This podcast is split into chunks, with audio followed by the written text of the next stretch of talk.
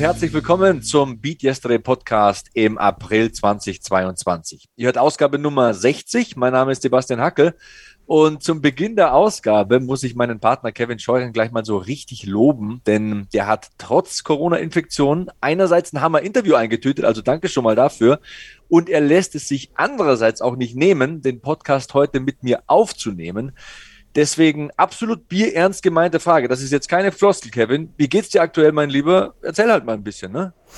Boah, wie geht's mir? Ähm, ist eine Frage, die ich tatsächlich netterweise, äh, also auch vielen Dank dir, äh, öfter bekomme, jetzt in den letzten Tagen. Ähm, schwebend nenne ich mal mein Befinden. Ähm, ich neige eigentlich nicht dazu zu jammern und ähm, wenn ich irgendwie krank bin, also ich bin meistens im Jahr vielleicht ein, zweimal wirklich krank. Also dann ist es halt einmal, geht mein Körper auf Reset und dann, dann geht's auch wieder, aber ich neige jetzt nicht dazu, irgendwie rumzujankeln und zu sagen, so, oh, mir geht's so schlecht oder sowas. Also ähm, deswegen, ich glaube, mir geht's verhältnismäßig gut. Also es gibt viele Menschen, die dieses Virus äh, bekommen haben, denen es wesentlich schlechter geht, als es mir gerade geht. Äh, jetzt heute ähm, habe ich meinen mein Geruchs- und Geschmackssinn so ein bisschen verloren. Äh, es ist ein bisschen, das ist das, das, wovor ich am meisten, ich sag mal, Angst hatte. Also neben sowas ganz Heftigem wie irgendwas mit der Lunge oder sowas, ähm, weil ähm, ich, ich, esse gerne, ähm, ich liebe Parfums, das sind alles so Sachen, die mich halt auch beruhigen und gut tun, ja. Und jetzt äh, habe ich das halt beides nicht gerade. Äh, also ich kann trotzdem essen und ich esse auch, aber äh, ich schmeck's halt nicht, was halt ein bisschen bisschen schade ist. Ähm, erst, in den ersten Tagen hatte ich Halsschmerzen wie Sau, Kopfschmerzen wie Sau, Ohrenschmerzen äh, hatte ich. Aber mein Kreislauf zum Beispiel war vollkommen okay. Ich hatte kein Fieber, äh, ist auch positiv. Also es ist total interessant und auch wenn man dann äh, bei Twitter darüber schreibt zum Beispiel, ähm, wenn andere ihre Erfahrungen dann mit einem teilen, ne, was die hatten, das ist völlig unterschiedlich. Äh, ich bin persönlich äh, heilfroh und ja, ich weiß, da wird jetzt sicherlich da draußen ein paar geben, die jetzt die Augen rollen. Ich bin froh, dass ich geimpft bin, weil ähm, ich habe ja schon mal hier im Podcast erzählt, 29-jähriger Kollege von mir, äh, aus meiner Heimat ist ja verstorben am Coronavirus und ähm, der war nicht geimpft zu dem Zeitpunkt ähm, und der war jetzt von der Statur noch ein bisschen fülliger als ich, sag ich mal. Ähm, und das war halt ein Risikofaktor, auch für junge Leute ist Übergewicht ähm, oder latentes Übergewicht ein Risikofaktor in dem Moment. Um, auch wenn man keine Vorerkrankung hat. Und ähm, ich, ich glaube, dass es mir gut tut, dass ich geimpft bin. Also ist sowieso gut, ähm, aber jetzt merke ich das selber. Äh, mein Körper steckt das ganz gut weg. Ähm, aber es wird noch ein bisschen dauern. Also ich merke es meinem Körper auch an, dass es ein bisschen dauern wird noch, bis das alles wirklich komplett weg ist. Und dann bin ich gespannt darauf, wie wird es mit dem Sport danach. Also das jetzt zu erfahren, ich hätte es nicht gebraucht, aber es ist trotzdem, ähm, es ist jetzt so, wie es ist. Und ähm, trotzdem möchte ich weitermachen. Ich habe Livestreams gemacht zur Formel 1 am Wochenende. Ich arbeite auch im Homeoffice grundsätzlich weiter. Ähm, ich mache ein paar mehr Pausen zwischendurch, ähm, versuche ein bisschen darauf zu achten, dass wenn mein Körper mir gerade sagt, nee, Kevin, geht gerade nicht, äh, dann auch kurz wegzugehen vom PC. Aber ansonsten, ähm, ja, ist es halt jetzt, wie es ist. Und äh, das Einzige, was mich ein bisschen, was mich ein bisschen stutzig macht, ist, ich habe immer noch kein PCR-Testergebnis. Also ich habe den Test am Donnerstag gemacht. Also heute nehmen wir auf am Montag, den 25. April. Ich habe den Test am Donnerstagmorgen um halb acht gemacht. Ich habe immer noch kein PCR-Testergebnis. Und äh, also Quarantäne beginnt ja im Grunde genommen äh, erst mit dem PCR-Ergebnis, aber äh, nun, das äh, ist einfach zurzeit auch eine schwierige Sache. Ne? Aber ähm, wie gesagt, ich habe es wesentlich besser erwischt als viele andere, die Corona hatten, äh, unabhängig von denen, die daran leider verstorben sind. Toi, toi, toi. Ja, die Sache mit dem Geschmackssinn. Also meine Frau und meine ältere Tochter hatten ja auch das Coronavirus im vergangenen Herbst. Und meine Kinder frühstücken meistens Haferflocken. Und die Große hat gesagt, Papa, das schmeckt immer wie Pappkarton, kann man nie was anderes reinmachen, weil die diesen Geschmacksverlust eben auch hatte, wie meine Frau eben. Und dann haben wir ihr Knuspermüsli gekauft, aber sie hat ja auch nichts geschmeckt. Und dann hat sie gemeint, das ist wie Glasscherben kauen, irgendwie das knirscht und ich schmeckt nichts, ne? Und das wird total leid getan. Aber im Endeffekt muss man froh sein, dass es nur der Geschmacksverlust ist. Und da war ein bisschen Schnupfnase dabei. Meine Frau hatte einen Tag Fieber, das war's dann. Ähm, toi, toi, toi, ich klopfe auf Holz. Ähm, ja, Twitter hast du angesprochen. Ähm, das möchte ich gleich mal äh, vorweg ähm, erwähnen. Wenn ihr Feedback, äh, Fragen, Anregungen, Wünsche oder Vorschläge für den Podcast habt, dann kontaktiert uns doch gerne. Kevin findet ihr auf Twitter unter dem Handle Kevin-Scheuren. Mich findet ihr auf Twitter und Instagram unter dem Handle Sebastian Hackel, also Hackel ohne E. Benutzt den Hashtag BeatYesterday. Manche benutzen auch BeatYesterdayPod für den Podcast. Her mit eurer Begeisterung und dem Input. Ich war auf jeden Fall mal ganz schwer begeistert von dem Interview, das du geführt hast äh, mit Anna Kraft, Fernsehmoderatorin und ehemalige Leichtathletin, wusste ich tatsächlich nicht. Kevin hat den Kontakt hergestellt, hat sich da über eine Stunde mit äh, Anna zusammengesetzt und ich habe euch sehr, sehr gerne zugehört, muss ich sagen. Da waren viele coole Themen dabei. Ich habe mir da auch ein paar Sachen rausnotiert. Also ihr habt natürlich über die Zeit als Leichtathletin beim TSV Bayern 04 gesprochen, äh, Kindheit, Jugend, sportliche Laufbahn, Laufbahn als Moderatorin, Dasein als Mama, da hört man halt so zu. Aber dann wurde es stark, muss ich sagen. Also der Teil, wo ihr da über Rückschläge sprecht, ähm, nicht nur über Verletzungen im Sport, sondern auch über innere Verletzungen, über Mental Health und so weiter, habe mir gedacht, wow. Und dann habe ich schon das eine oder andere, oder andere Mal zurückgespult. Also ihr habt sogar so diesen Unterschied rausgestrichen zwischen mentaler und körperlicher Gesundheit und auch, wo das ineinander übergeht. Und sie hat dann sogar von ihrer multiple Sklerose-Erkrankung erzählt. Und das ging mir schon ein bisschen unter die Haut, dass da jemand so ehrlich, nahbar, authentisch und echt drüber spricht und einfach nicht zurückhält. Also großes Kompliment. Hätte ich nicht unbedingt erwartet, aber ganz, ganz tolles Interview. Ich habe es mir zweimal angehört. Vielen Dank erstmal. Ähm, man weiß natürlich nie, wenn man eine Anfrage stellt, wie wird so ein Gespräch wirklich. Und äh, trotzdem hatte ich bei Anna von Anfang an ein gutes Gefühl, dass wir recht schnell eine Ebene miteinander finden, weil Anna ist nicht auf den Mund gefallen. Also wer sie verfolgt im Fernsehen bei, bei RTL zum Beispiel, der weiß, da kommt jemand mit Power, da kommt jemand mit einer Meinung, mit, äh, mit einer guten Zunge rein. Ähm, und wir haben vorher so drüber gesprochen, so wie ich das immer mache. Äh, oder wie wir das immer machen. Wir fragen, gibt es irgendwelche Tabus, äh, Sachen, über die du nicht sprechen möchtest? Und dann sagte sie so, ähm, ich werde dir schon sagen, wenn ich über was nicht sprechen möchte.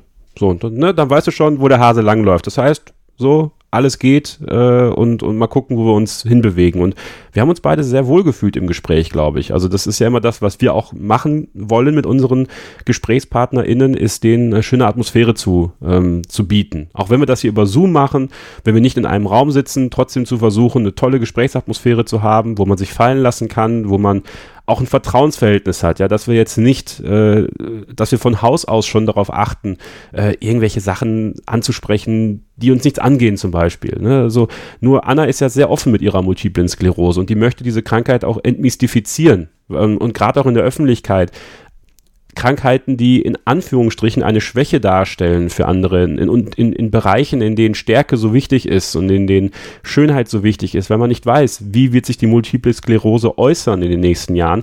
Sie geht damit seit äh, einiger Zeit offen um und deswegen war mir klar, darüber müssen wir sprechen, weil ähm, es ist ein Teil ihres Lebens, es ist ein Teil ihres Berufs auch.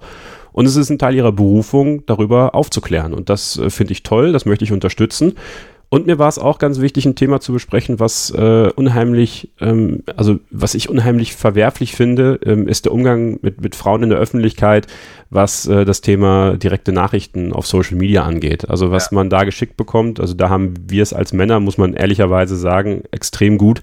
Ähm, nur wir Männer haben halt auch eine Verantwortung, das nicht auszunutzen. Ähm, und deswegen war es mir auch da ganz wichtig, ähm, weil ich das auch immer ähm, spannend finde, mit den Leuten darüber zu sprechen, wie nutzen sie Social Media, äh, was hat es für einen Einfluss auf sie und was bekommen sie da auch für Feedback. Und ähm, ja, was sie da erzählt hat im Interview, das, das ging mir auch neben der Geschichte mit der multiplen Sklerose nicht nur unter die Haut, sondern auch an die Nerven im wahrsten Sinne des Wortes.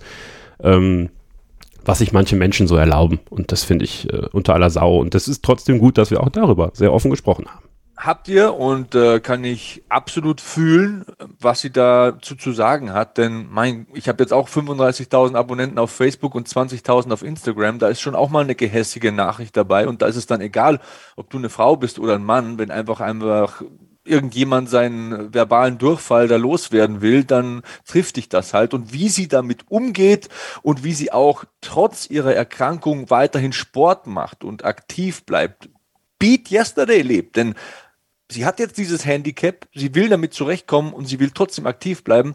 Das erklärt sie uns jetzt. Das ist ein tolles Gespräch, hört ganz genau zu. Kevin Scheuren und TV-Moderatorin Anna Kraft hier in Ausgabe 59 des Beat, oder ist es 60? 60? Nein? 59? 59? 60. Wir sind schon bei Nummer 60. Wir sind jetzt schon bei, Nummer 60. 60. Wir sind schon bei Nummer 60, Sebastian. Da müssen wir gleich nochmal drüber sprechen nach dem Interview.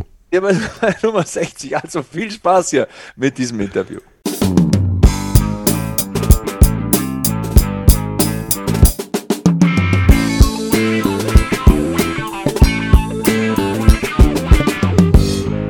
Freue mich im Beat Yesterday Podcast im April eine beeindruckende Frau zu Gast zu haben. Ich äh, habe schon mehrere Monate mit dem Gedanken gespielt, sie mal einzuladen, weil ich weiß aber auch, dass sie einen pickepackevollen Terminkalender hat.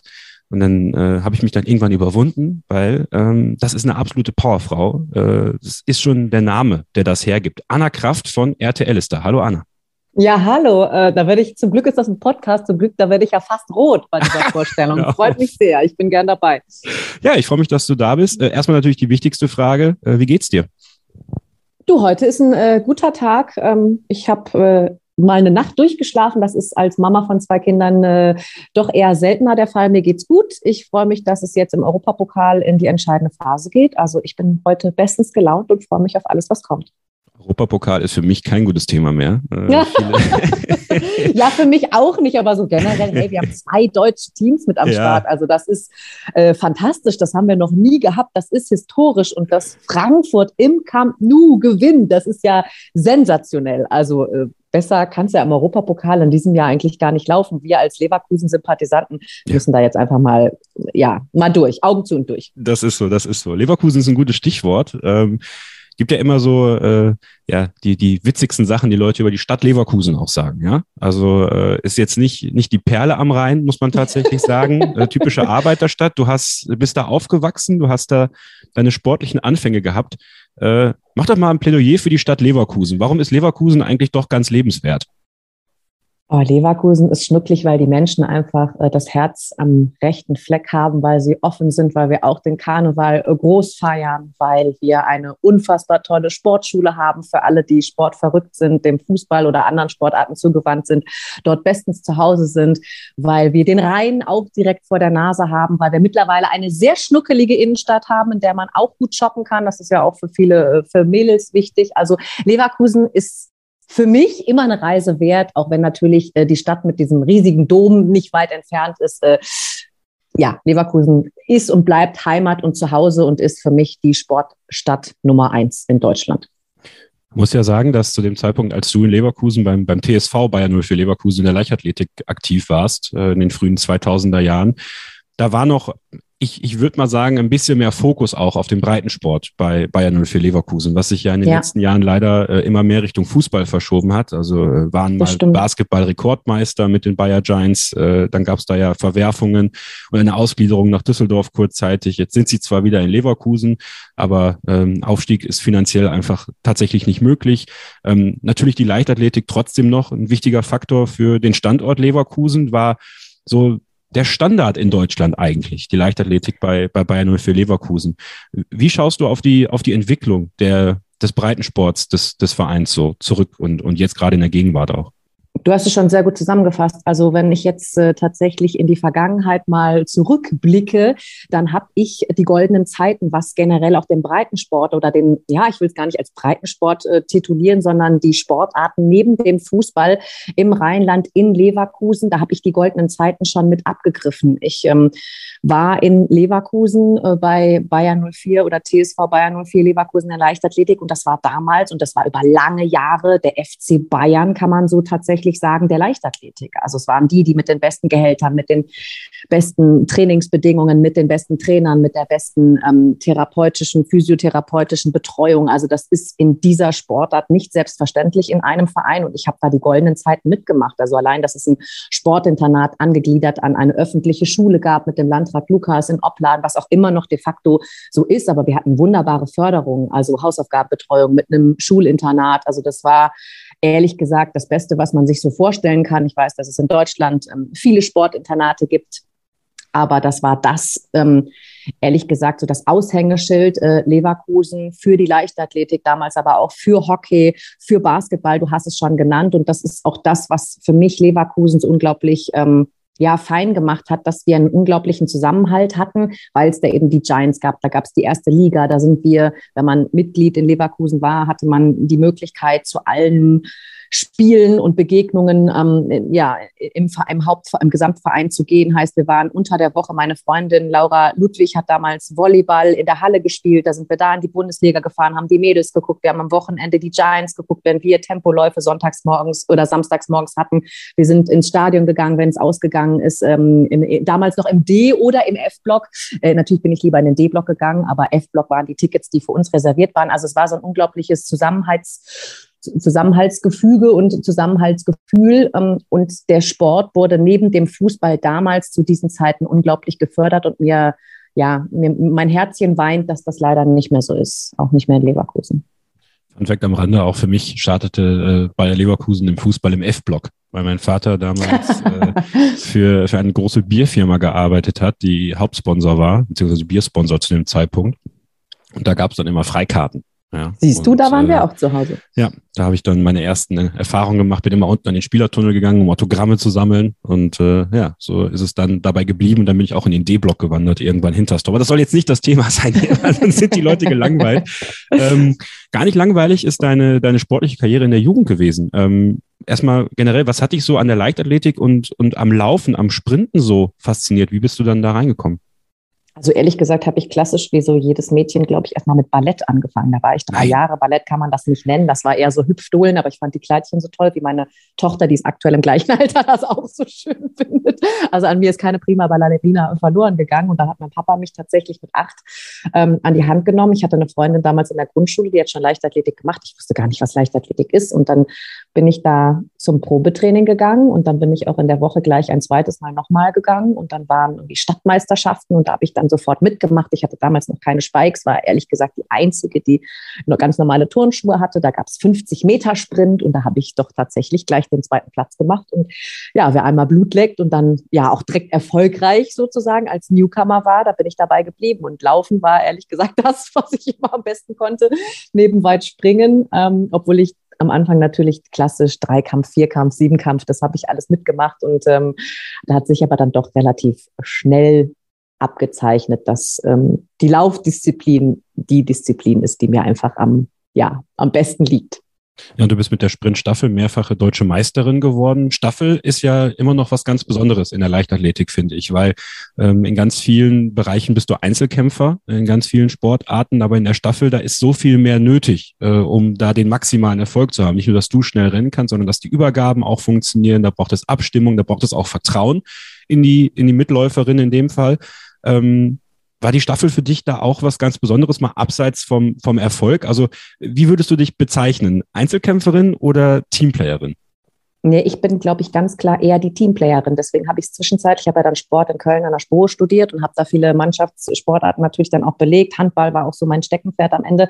Und ich bin schon eher der Teamplayer. Also ich, äh, ja, also in meinem Beruf bin ich natürlich auch Einzelkämpfer, das stimmt schon, aber ich kann immer nur gut agieren, wenn alle im Hintergrund mit mir an einem Strang ziehen, die Technik, die Redakteure, ähm, der, der, der Chef vom Dienst. Also ich, ich liefere dann auch ein Gesamtwerk ab und das kann man mit der Staffel ganz gut vergleichen. Also natürlich ist jeder über die 100 oder 200 Meter oder 400 Meter, was auch immer für eine Staffel es am Ende ist, ähm, natürlich selbst gefragt und muss da seine Leistung abrufen. Aber das ist ja im Fußball auch so. Ich meine, der Keeper muss äh, in seiner Position äh, natürlich auch das Beste abrufen. Nichtsdestotrotz war für mich die die Staffel immer das absolute Highlight. Also das war das, worauf ich mich am meisten gefreut habe. Natürlich sind die Erfolge da auch die größten gewesen, die ich eingefahren habe, aber eben dieses Zusammenhaltsgefühl und eben halt auch der Kick, weil du die ja, die Strecke natürlich nicht für dich alleine nur läufst, sondern auch für die drei anderen Kolleginnen. Und ähm, ja, genau, du hast es schon beschrieben. Also diese Übergaben, das sieht im Fernsehen, wenn man die Leichtathletik überhaupt noch im Fernsehen sehen kann oder im Stream, ähm, sind tatsächlich ehrlich gesagt so ein bisschen zu vergleichen wie im Elfmeter. So geht es,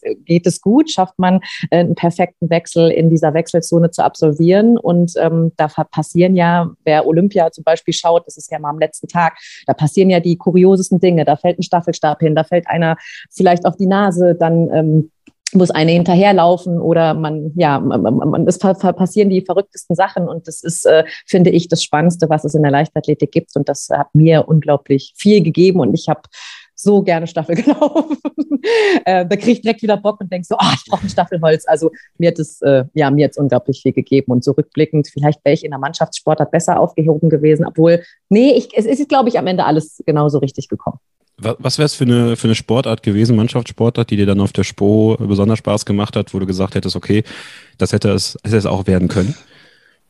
Ja, ich glaube Handball. Also ich okay. hätte ein bisschen mehr Robustheit vielleicht ähm, haben müssen, ein bisschen, äh, ja, ein bisschen mehr draufpacken müssen. Aber das war so die Sportart, weil sie unglaublich schnell ist, auch diese, unschnell, diese schnellen Umschaltmomente ja hat über die schnelle Mitte. Und da konnte ich ja natürlich auch meine läuferischen Qualitäten äh, vollends ausschöpfen. Das wäre so eine Sportart gewesen, ähm, wenn ich die von klein an, glaube ich, erlernt hätte, die mir ganz gut zu Gesicht gestanden hätte. Wie bist du mit Rückschlägen äh, umgegangen? Also das Thema Verletzung war ja leider in deiner Karriere ein sehr sehr präsentes. Ja. Ähm, das hat ja am Ende Thema. auch dafür, ja, auch dafür gesorgt, dass du, dass du eben nicht ähm, ja, diese Karriere weiter verfolgen konntest, was uns als Fernsehzuschauer natürlich in Anführungsstrichen freut, weil wir dich dafür dann äh, bei den Sportübertragungen dieses Landes äh, sehen können und uns das sehr gut gefällt. Also mir persönlich, ich weiß nicht, wie es euch da draußen geht, oh, aber mir Dank. persönlich gefällt das. ähm, nee, aber äh, wie, wie war das für dich mental? Mentale Gesundheit, mentaler Umgang damit ist ja heute noch viel, viel wichtiger eigentlich, als es in den frühen 2000ern so war. Habe ich zumindest das Gefühl. Also, ähm, ja, ja? Das unterstreiche ich komplett. Sorry, dass ich da direkt dazwischen bitte, bitte. aber ich, ich, ich nicke so. Das kann man ja im Podcast leider schwierig sehen. Deswegen bin ich direkt mal so verbal dazwischen gegangen. Ja, Mental Health, finde ich, ist generell ein ganz riesengroßes Thema. Abseits des Sports aber auch. Also jetzt nicht nur ähm, die, bei den Menschen, die professionell Sport treiben oder auch als, äh, als, als Hobbysportler, ähm, sondern generell auch so in seinem beruflichen, äh, beruflichen Wirken. Also Mental Health, finde ich, ist so das absolut wichtige Thema. Und das trifft bei mir ehrlich gesagt genau den Nerv. Ich konnte damit nur sehr schwer umgehen. Und deswegen, wenn ich jetzt am Fernseh, äh, am Fernseher sitze und dann leider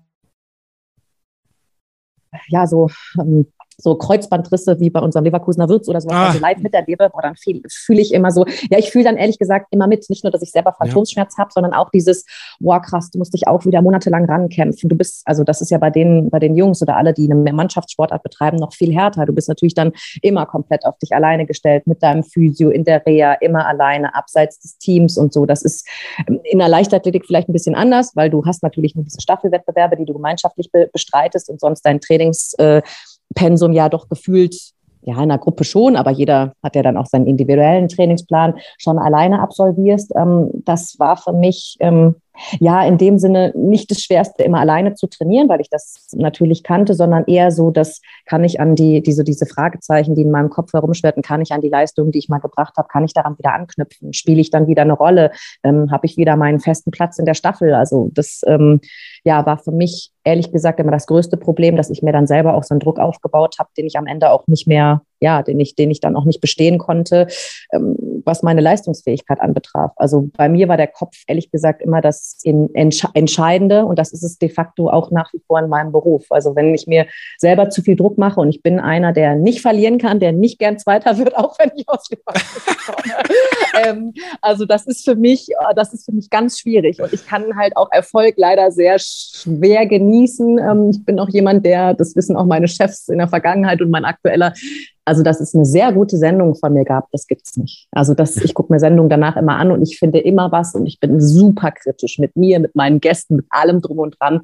Also dass es so ein Fleischsternchen mal gibt, das habe ich in, ich bin ja jetzt auch schon über zehn Jahre dabei, das habe ich selber für mich noch nicht so, habe ich für mich noch nicht so erfahren. Ich weiß, für viele ist das schlimm, aber mich treibt das auch an. Also mich treibt das auch an. Ich brauche tatsächlich auch so ein bisschen meinen eigenen Druck und manchmal steht er mir nichtsdestotrotz im Weg.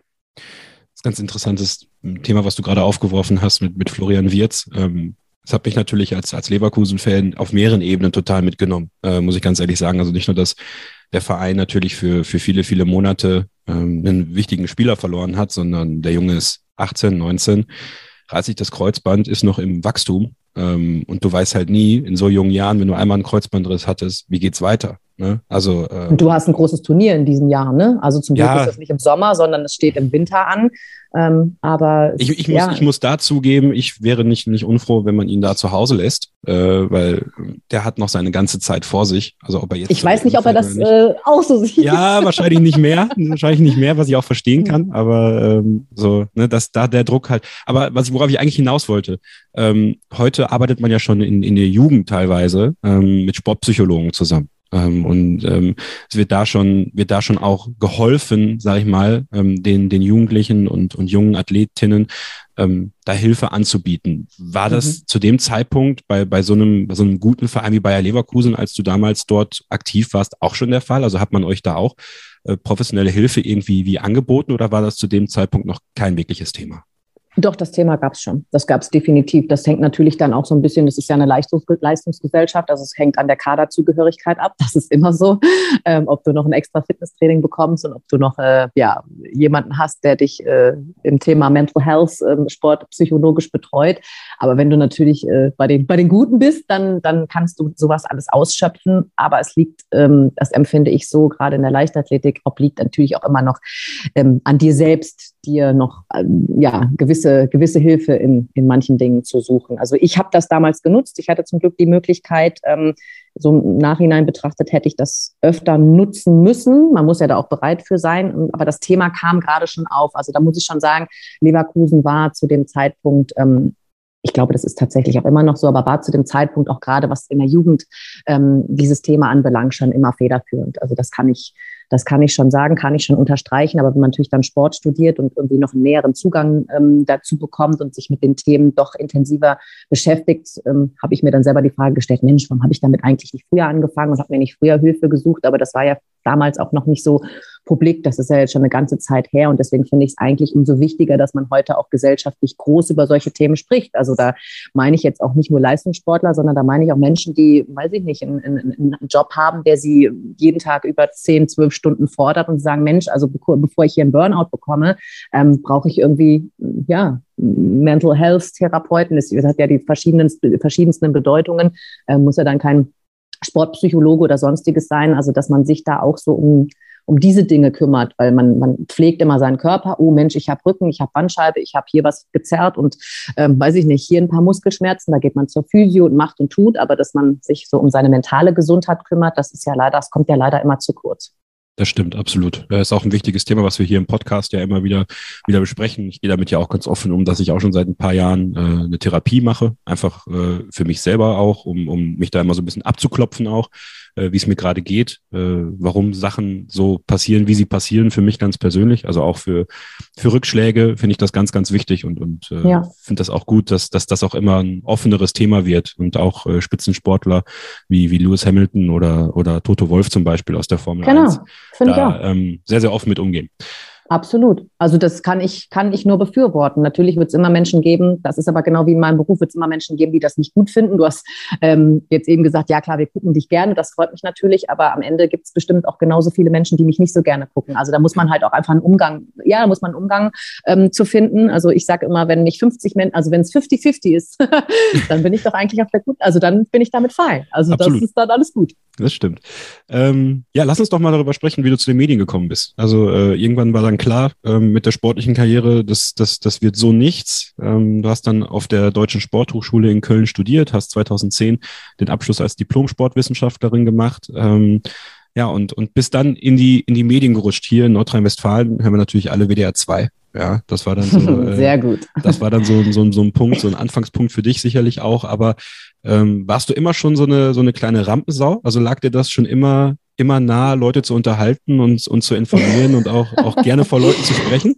Ja, also ehrlich gesagt, selbst in meiner aktiven Karriere, auch da, wo es sich abzeichnete, also dass ich zu den, äh, dass ich diese, diese Sportart nicht zu meinem Beruf machen kann und dass ich jetzt nicht zu den äh, Wunderkindern äh, des Sprints gehöre, war ich diejenige, die immer mit Megafon auf den Wettkämpfen war und immer Stimmung gemacht hat und so. Also ich war schon, ich war da schon äh, gerne laut und gerne in der Front Row und irgendwie habe ich mir dann tatsächlich überlegen müssen, ich habe Sport studiert, war, mir war aber gar nicht so genau klar, was mache ich denn mit diesem Sportstudium, wie es ja so vielen äh, ne, geht, die einfach was anfangen zu studieren, sagen, ah, das passt schon, wir machen, gucken wir mal. Ich musste mich aber dann ja dann intensiv damit beschäftigen und ich wollte dem Sport einfach verbunden bleiben. Und daher habe ich gedacht, Mensch, ich wechsle einfach die Seite, habe dann ganz viele Praktika gemacht. Äh, im Radio, im Fernsehen, bei der Zeitung, habe mich tatsächlich überall so durchgewühlt und wollte ehrlich gesagt zum Radio und habe bei WDR 2 dann noch, das hieß damals nicht Hospitant, sondern ich muss mal ganz kurz überlegen, was war das denn? Es war ein Praktikum und danach war ich ähm, ja noch studentische Hilfskraft sozusagen und habe dann Werkstudentin, genau, das hat mir gerade gefehlt, genau, Werkstudentin und habe dann da so meine ersten Beiträge gemacht. Das hat mir unglaublich gefallen, obwohl ich davor, damals hieß es noch DSF, auch beim DSF war und ähm, Beiträge machen durfte. Und ähm, beim WDR gab es dann aber tatsächlich keine freie Stelle. Ich habe mich überall beworben, beim ZDF sogar auf dem Volontariat, beim WDR, generell in der ARD. Ich habe alles abgeklopft und abgeklappert da gab es aber ehrlich gesagt nichts. Und dann bin ich doch tatsächlich ähm, so rangekommen, weil mein damaliger DSF-Chef, der hat da die Sportredaktion ähm, ja quasi wiederbelebt. Und da gab es die Champions League-Rechte und die Europa League-Rechte und wir hatten Boxen und die brauchten unbedingt äh, viel Personal und äh, vielleicht auch junges Personal, was nicht so gut bezahlt werden musste. Nein, Spaß, ich weiß es nicht. Ähm, nein, der hat mir die Chance gegeben. Das war einfach so. Sven Froberg hat mir damals die Chance gegeben. Da bin ich, habe ich dann auch nochmal ein Praktikum gemacht und habe mich dann bewiesen und habe dann da als jungen äh, Redakteurin angefangen, sehr viel gearbeitet, wirklich sehr, sehr viel, aber alles mitgenommen, alles aufgesaugt und war dann plötzlich drin in dieser Hot Rotation. Wenn du es einmal geschafft hast, dann ähm, war, das, war das ganz cool. Also ich habe das Radio geliebt. Ich wäre gerne auch im Westen geblieben, beruflich äh, damals zu dem Zeitpunkt. Das bin ich ja jetzt zum Glück wieder. Aber ähm, ja, das kam. Ich war zur richtigen Zeit immer am richtigen Ort. Das hat, wie ich gesagt, ganz gut geklappt. Man braucht ja, und ähm, ist ja auch kein Geheimnis, äh, mein, mein Berufswunsch irgendwann, ja, also ist, ist durchaus, sag ich mal, vielleicht äh, nicht in die Fußstapfen, aber in die, äh, in die, in die Kollegenschiene deines, deines Freundes Wolf Fuß einzutreten. Ja, also äh, mal Sportkommentar zu machen. Das finde ich äh, nach wie vor ganz schön. Es ist immer so eine Sache von Chancen bekommen. Das habe ich ja. auch, hast du ja auch gerade schon gesagt. Ähm, und was mir auch schon selber aufgefallen ist, man braucht so eine Wühlmaus-Mentalität. Du musst halt immer irgendwie wühlen und immer irgendwie, irgendwie bohren. Ähm, wurde dir das schon so in die, in die Wiege gelegt auch? Also, dass, dass du immer sehr arbeitsam warst und sehr, ähm, sehr klar für dich wusstest, okay, ich muss hier wirklich rackern, um, ja. um die Schritte ja. nach vorne zu gehen? Ja, aber das wusste ich ja aufgrund dessen, dass ich Leistungssport gemacht habe. Da kann man sich ja auch nicht auf seinen Erfolg ausruhen. Ne? Das habe ich ja, glaube ich, eben auch schon gesagt. Also ich hatte immer Angst, wenn ich dann einen Erfolg gefeiert habe, so, boah, krass, ich habe mir dann gefühlt eine halbe Stunde später schon wieder Druck auferlegt und sagte, so, boah, du musst den Titel aber verteidigen, du musst dich wieder verbessern. Also ich war schon immer jemand, der höher, schneller, weiter und immer, immer, immer weiter. Das hat sich ehrlich gesagt in meinem Berufsleben schon übertragen, aber das ist auch mein Erfolgsrezept. Das kann ich schon sagen. Also hätte ich den Leistungssport so nicht gelebt und auch generell nicht gehabt, diese Strukturen und all das, was man als Profisportler ja dann schon mitbringen muss, äh, der Wille und das Hardcore-Arbeiten, ähm, das habe ich dann auch als Redakteurin ähm, genauso weitergelebt und auch genauso schaffst du es nur. Und wenn ich bin manchmal verwundert, ich kriege natürlich ganz auch ganz viele Anfragen. Das ist ja das coole soziale Netzwerke gab es zu meiner Zeit dann damals äh, StudiVZ VZ, das gibt's ja nicht mehr, aber da gab es noch nicht so ein Netzwerk. Nein, aber da gab es noch nicht so ein Netzwerk, dass man sagen kann, boah, ich schreibe jetzt mal den RTL-Chef an oder den ZDF-Chef und sag, boah, ich, natürlich gibt es die E-Mail-Adressen und äh, man konnte überall seine Sachen schon hinschicken, aber das, ich empfinde schon, dass man jetzt auch mit LinkedIn und all diese ganzen Plattformen, die es gibt, Xing, hast du nicht gesehen, also dass man da schon die Möglichkeit hat, sich besser zu verknüpfen. Ich kriege ganz viele Anfragen auch von jungen, ja, Jungs und Mädels ähm, gleichermaßen, die vielleicht auch an der, an der Spur studieren oder generell Journalismus und Sportjournalismus Journalismus alle total cool finden. Aber das ist das, was ich immer sage, Leute, ihr müsst Praktika ohne Ende machen. Und da dürft ihr euch ehrlich gesagt auch nicht für irgendwas zu schade sein. Das ist natürlich schlecht bezahlt, du musst super viel schrubben, aber nur so lernst du das Handwerk und das ist das Wichtigste, weil viele glauben, und das, das sehen wir tatsächlich hier zu Hause auch, ähm, man setzt sich vor den Fernseher und kommentiert einfach mal ein Fußballspiel. Ja, das ist ganz schön, auch wenn du dann echt alle Namen so auf dem Zettel hast, aber das ist auch Handwerk ne? und das ist auch in meinem Beruf und darüber ärgere ich mich dann manchmal ein bisschen, dass ähm, natürlich komme ich über die Sprache und ich bin jemand, der sehr kommunikativ ist ähm, aber das ist schon ein Handwerk. Also ich stelle mich jetzt nicht vor die Kamera und stelle mir jetzt mal da irgendwie drei Fragen und so. Das, das hat ja schon was damit zu tun, dass das ein, ein, ein Konzept hat. Also viele glauben halt tatsächlich, dass wenn sie telegen sind, eine gute Stimme haben und sich für die Sportart interessieren, dass man da plötzlich Moderator wird. Das ist leider nicht so. Schön wäre das, aber das hat ja, also es hat schon was mit Handwerk zu tun. Da muss man keinen Journalismus für studiert haben, aber man muss da schon reingeschnuppert haben und so ein bisschen was verstehen. Und ähm, das empfinde ich so, sind viele junge Leute, die sagen, oh Mensch, ich habe jetzt zwei Praktika gemacht, jetzt habe ich immer noch keinen Job. Und ich so, ja, also so einfach geht es nicht. Und es ist, es ist auch, es ist auch so, dass man, wie du selber schon sagst, man muss zur richtigen Zeit am richtigen Ort sein. Das habe ich zum Glück gehabt, aber ich war auch immer, und das bin ich auch nach wie vor noch, immer noch lernwillig und ähm, super strebsam, was das anbetrifft. War für dich klar, dass du in die Moderation gehst? Ich meine, sicherlich wären ja auch. Überhaupt nicht. Gar nicht. nein, überhaupt okay. nicht. Äh, das denken immer alle, ne? So, ah, nein, ja. aber also A, wollte ich unbedingt zum Radio. Ich liebe Liga Live. Das ist, mhm. ich liebe Sven Pistor. Hier, ich, ich wohne hier mittlerweile in München, aber ähm, hier im BR gibt es das auch. Also diese Stadionzeit. Ich liebe diese, ja, also das wäre auch ein Traumjob, muss ich tatsächlich sagen. Also diese Samstage als Radiomoderator von einem Stadion zum anderen zu fliegen und da die Kommentare Kommentatoren abzurufen, einen Reporter abzurufen, das finde ich so cool. Also ja. das, das finde ich ähm, jetzt mit zwei kleinen Kindern Natürlich gucke ich auch gerne den rollenden Ball in der Glotze, so ist es nicht, aber das ist gerade tatsächlich ein bisschen schwierig. Heißt, bei mir ist immer das Radio ganz laut. Ähm, und so, so höre ich aktuell ähm, seit, ja, seit ein paar Jahren eher den Samstag mehr. Den Samstagabend gucke ich dann wieder, aber den, den Samstagnachmittag, den höre ich dann mehr. Ich liebe Radioreportagen. Das ist total toll. Und ich wollte ehrlich gesagt immer zum Radio. Die Chance hat sich da für mich nicht gegeben. Da bin ich zum Fernsehen und habe dann als Redakteurin gearbeitet und da habe ich Aufmatzen geschnitten. Da habe ich, weiß ich nicht, die strittigen Foul-Elfmeter Millimeter, die, äh, weiß ich nicht, die Handszenen. Ich habe all das zusammengeschnitten, habe Beitragszusammenfassungen gemacht. Ich habe äh, ja, Shortlisten gemacht und die Highlights aus vergangenen Spielen rausgesucht. Also so das Klassische, wenn Moderator immer so alte Bilder abruft, ah, da sehen wir hier noch ein altes Bild von Lothar oder so. Das ist das, was ich ja in meinen ersten Berufsjahren so gemacht habe, halt immer quasi ja viel aus dem Archiv zusammengesucht, die Aktualität zusammengesucht, aber auch Beiträge selber zusammengefasst ähm, im Boxen und im Fußball eher in Europa League natürlich, weil da nicht so der Brennpunkt drauf war. Habe das Champions League Magazin damals mit einem Kollegen zusammen ähm, so nachkommentiert, um so die ersten Gehversuche zu machen, obwohl ich dann schnell gemerkt habe, puh, das mit dem Kommentar, das überlasse ich lieber den anderen. ich hatte nicht so das Feingefühl, wann mache ich eine Pause und wann quatsche ich durch.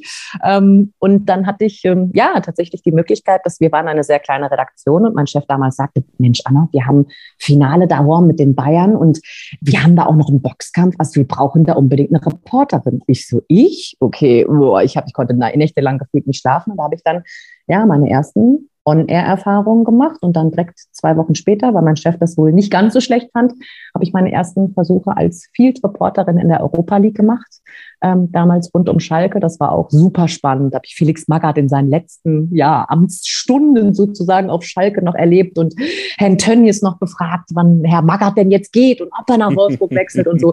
Also es war super, super spannend, äh, aber ich war natürlich super aufgeregt und habe gedacht, oh Gott, das Mikrofon darf bloß nicht wackeln vor Aufregung im, in der Kamera und so. Deswegen ähm, ja, wenn ich das bei manchen jungen Kollegen, ähm, Gott, jetzt höre ich mich an wie so eine alte Oma, ne, die erzählt so, also mit jungen Kollegen, ey. aber ja, nein, wenn ich viel, ich fühle immer total mit. Ich immer so, ja, super, also ich kann da auch so, ja, gute Frage und nochmal nachsetzen und äh, ja, also ich finde das, ähm, ja, ich finde das total spannend, wenn man Leuten dann so bei seinem, bei seiner Arbeit, ja, man, man uns guckt man ja bei der Arbeit zu, ne? Also ja. viele Leute dürfen ja dann äh, vor ihrem Rechner sitzen und da guckt dann so keiner drauf, ob er das in vier oder in acht Stunden schafft. Und bei uns, ja, gucken alle gucken alle zu. Aber ich wollte nie Moderatorin, Moderatorin, ehrlich gesagt, werden. Also ich wollte halt einfach den Sport so erhalten bleiben. Also einfach so und ich wollte auch eigentlich zum Radio es ist alles anders gekommen. ja, es geht da ja weniger ums numerische Alter als um die Erfahrungsjahre. Ne? Also wenn man, genau. man du bist ja jetzt seit, seit, seit zwölf Jahren, sag ich mal, ein aktives Gesicht im deutschen Fernsehen, was ja eine oh immense Zeit ist. Das ist Jahre, so ja, übel. Es ist Wahnsinn. Also, es ist Wahnsinn. Ich erinnere mich tatsächlich noch, äh, du hast ja bei Sky Sport News HD auch ähm, moderiert damals, als, oh der, als, der, Kanal aus der Taufe gehoben wurde. Ja, moderieren also, kann man das nicht nennen. Ich habe die ersten Versuche gemacht. Ja. Aber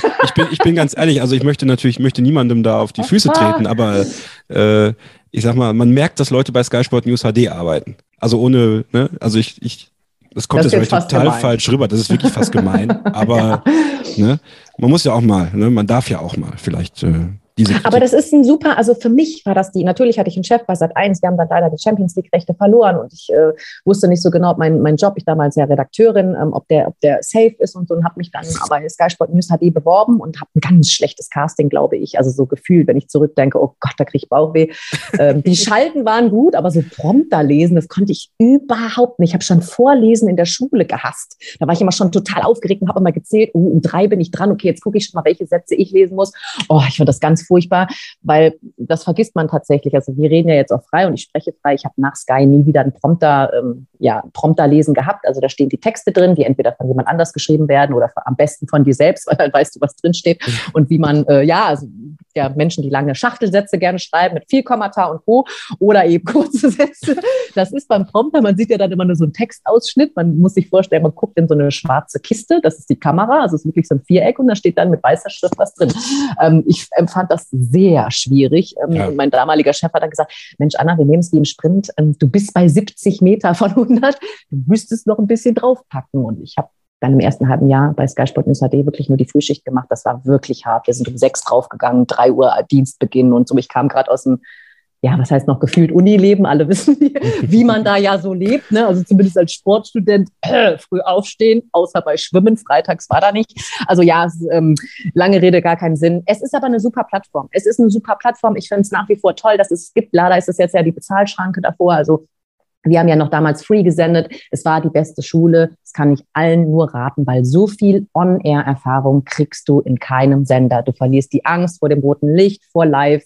Du hast, ähm, ja, hast einfach eine Riesenmöglichkeit, dich da auszutesten. Ja, absolut. Und das sollte jetzt auch gar nicht so despektierlich wirken gerade, sondern äh, ich glaube, das liegt auch viel am Teleprompter dann teilweise. Da, das, das, ist aber äh, auch ähm, verschieden. Ne? Manche Leute ja. lieben das und die können das dann gefühlt nur oder ja. bevorzugen das manche Menschen, so wie ich, eher nicht. Aber du hast ja, wenn man mal so deine Vita so durchliest, du hast ja wirklich, du hast Pay gemacht, privat gemacht, öffentlich-rechtlich gemacht.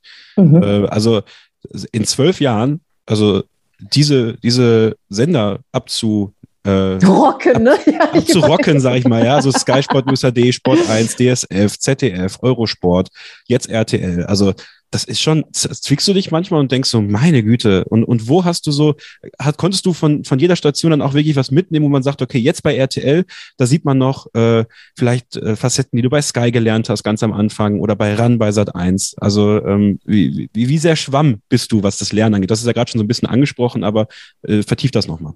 Ich bin ehrlich gesagt ein Riesenschwamm. Also ich habe überall alles aufgesaugt. Man, die, die, die Arbeitsprozesse sind gerade zwischen privat und öffentlich-rechtlich unglaublich unterschiedlich. Natürlich ist es überall der rollende Ball und die Regeln sind überall gleich. Und Fernsehen äh, ist Fernsehen. Nichtsdestotrotz ist die Herangehensweise überall gefühlt immer ein bisschen anders.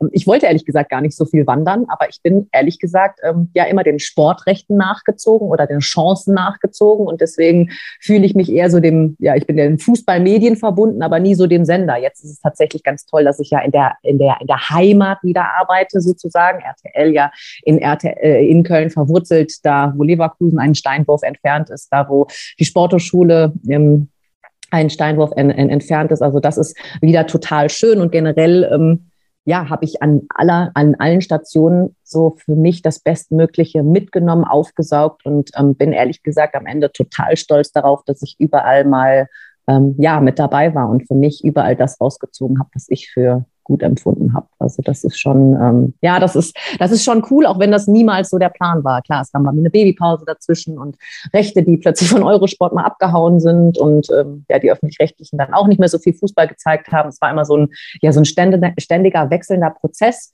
hm, den ich zwischenzeitlich mal ein bisschen leid war, weil ich dachte, ach, es ist eigentlich ganz schön hier und ich würde gerne noch ein bisschen bleiben, aber ich habe dem auch immer angenommen. Und das spiegelt auch so ein bisschen wieder, ich bin so ein echt so ein Tausendsasser und ein Wühler, so wie du das eben schon angesprochen hast. Und deswegen, ja, ist es, glaube ich, liegt es irgendwie in meinem Naturell. Also ich habe nirgendwo verbrannte Erde hinterlassen, so ist es nicht. Aber ich bin immer so den, den nächsten Chancen hinterhergefolgt ehrlich gesagt. So nach Sky News, dann, wow, dann hatte ich Sport 1 plötzlich eine eigene Bundesliga-Sendung, wow, dann gab es da ein bisschen zweite Liga und dann gab, kam das ZDF und hatte plötzlich auch eine neue Aufgabe. Dann hatte ich eine Babypause und dann wollte Eurosport irgendwie mich auch im Live-Fußball neben Jan Henkel verwurzeln und dann plötzlich verkaufen die Rechte an The Zone. Also es war so, ja, es war schon viel dabei in den Jahren.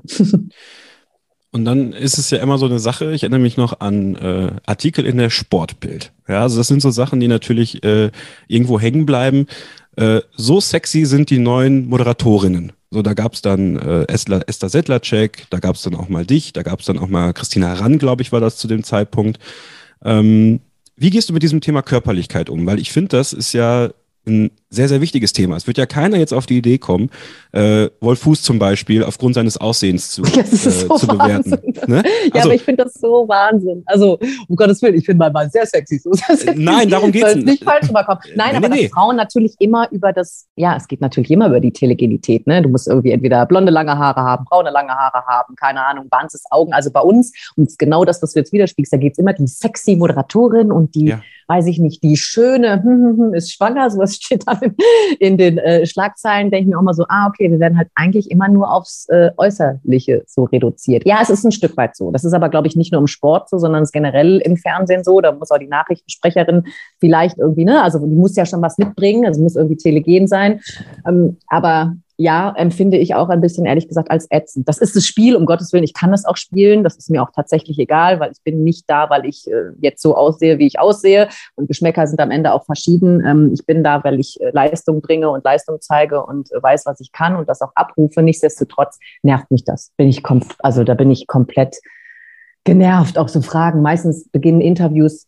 Anna, wie ist denn das? Als Frau in einer Männerdomäne zu arbeiten. Da muss ich so, boah, ehrlich jetzt, wir sind im 21. Jahrhundert, guck dich mal im Stadion um, da sind mittlerweile auch sehr viele Mädels. Also natürlich ist das nicht 50-50, aber es ist eine Sportart, die beide Geschlechter äh, begeistert. Und warum soll da nicht eine Frau stehen? Ich bin überhaupt nicht für den Trend. Es gab ja mal eine Zeit, da mussten unbedingt ganz viele Frauen am Spielfeld dran stehen, komme was wolle. Das sehe ich auch nicht als äh, nötig, weil ähm, wir sollten da irgendwie, weiß ich nicht, um, um Gleichberechtigung bin ich auch nicht, aber wir sollen ja, sollten ja die Menschen einsetzen, die ähm, etwas von ihrem, ihrem Handwerk verstehen und ähm, ja, nicht auf Teufel komm raus irgendwie dahinstellen und nichtsdestotrotz nerven mich auch solche Schlagzeilen wie die Schöne und also es ist um Gottes Willen es ärgert mich nicht, aber ich denke immer so, ach Gott, es ist irgendwie, es ist so, ich sage in meinen Worten, es ist so billig, es ist einfach so billig. Es ist so einfach, also Leute machen ja. sich das dadurch halt extrem einfach und äh, ich bin da auch äh, gar kein Freund von, weil ich denke, es sollte halt äh, in allen Bereichen der Gesellschaft einfach Normalität sein, dass Leute, die ja. äh, die etwas gut machen, äh, das auch machen können, machen dürfen, da können sie wegen das, das ist das Geschlecht, die Hautfarbe ist vollkommen egal.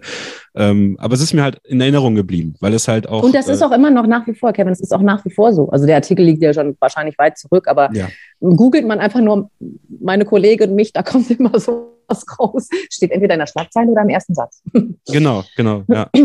äh, wie, wie, gehst du mit Social Media um? Ähm, ist ja auch ein, ein ganz äh, wichtiger Faktor, äh, meiner Meinung nach teilweise zu wichtig für, für mhm. vieles. Ähm, mhm. Also der der weiche Faktor Follower, der mittlerweile immer härter wird, äh, auch in der, in der Berufsbeschaffung, sage ich mal, ähm, wo es für, für einige, die vielleicht Social Media mäßig gar nicht so aktiv sind, aber natürlich Unternehmen im Medienbereich schon darauf gucken, wie viele Follower sind denn da, kann man da auch noch eine Plattform haben. Also ähm, ist, ist glaube ich, ein Thema, was noch in der Zukunft noch, noch wichtiger wird für, für vieles. Ähm, aber es schreiben ja Leute auch ganz viel Unsinn. Und ich glaube, gerade ja. als, als Frau äh, bist du dann nochmal einer anderen Spur ausgesetzt, als es, äh, als es vielleicht den, den, den männlichen Kollegen da geht. Ähm, wie gehst du mit Social Media um? Wie viel liest du dir durch und äh, wie viel musst du schon blockieren?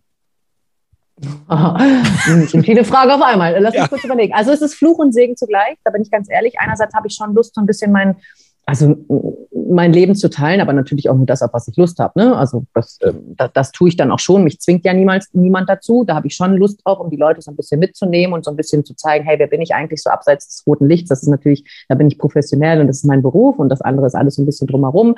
Ähm, teile gerne irgendwelche so ein paar Erfahrungen, auch nicht alles. Also ich muss jetzt nicht jedes Essen posten, auch wenn ich mal ein Essen gepostet habe, weil ich besonders stolz drauf war oder weil ich einfach Bock hatte. Also da mache ich das alles so frei Schnauze. Ich habe kein, ich bin ja auch keine Influencerin, ich habe keinen Redaktionsplan, sonstiges. Ich empfinde das als schönes Add-on-Tool. Ähm, definitiv. Nichtsdestotrotz ist es halt eben auch Fluch, so wie du schreibst. Also es wird, ich lese keine Kommentare mehr seit weiß ich nicht, drei, vier Jahren, weil ich gemerkt habe, dass, da sind wir bei Mental Health, dass mir das einfach nicht gut getan hat. Nicht, weil ich jetzt heulend dann auf meinem Sofa versunken bin, sondern weil ich dann so aggressiv, sauer und, weiß ich nicht, äh, verstört, ehrlich gesagt, äh, danach war, dass ich gesagt habe, boah, das muss ich mir ehrlich gesagt nicht geben. Und blockiert habe ich sehr viele Menschen, ähm, das ist jetzt ein sehr, es ist auf der einen Seite ein sehr intimes, aber auch ein sehr ekeliges Thema. Ähm, ich verstehe das nach wie vor immer noch nicht, dass man als Frau, die sich auf solchen Plattformen bewegt, bei Instagram, bei Facebook, ähm, ja, von Herren ähm, Geschlechtsteilfotos bekommt. Und das habe ich tatsächlich in Wellen sehr viel erhalten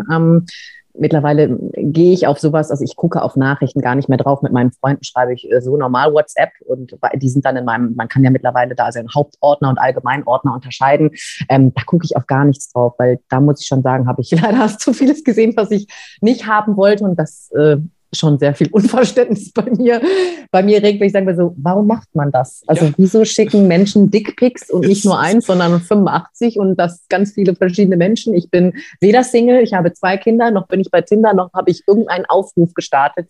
Ähm, das finde ich sehr verstörend. Jetzt bin ich zum Glück, ich bin über 30, bin gesettet, aber wenn ich jetzt an meine Anfänge meiner sportlichen ähm, Sportjournalistenkarriere denke, boah, ich weiß nicht, also mich hätte das, glaube ich, extrem verunsichert. Ähm, hätte ich mir viel zu viel Gedanken drüber gemacht, auch als in der Zeit, als ich Single war und noch nicht mit Wolf zusammen war. Also ich äh, weiß ich nicht. Ich bin froh, dass mich das einerseits jetzt erreicht, aber am liebsten hätte ich, dass das mich sowas gar nicht erreicht. Also deswegen, ja, ich finde Social Media, es gehört ein Stück weit zu unserem Berufsbild mittlerweile dazu. Du hast es angesprochen, Sendern ist es sehr wichtig, dass du auch eine gewisse Followerschaft hast. Jetzt habe ich ja wirklich echt ein Mikrofeld. Ich glaube, ich habe 60.000. Ich liebe meine Follower, da sind auch tolle dabei, um Gottes Willen, die ähm, ja, auch mal, äh, weiß ich nicht, einen netten Kommentar drunter schreiben. Das sind allerdings vorwiegend die Frauen.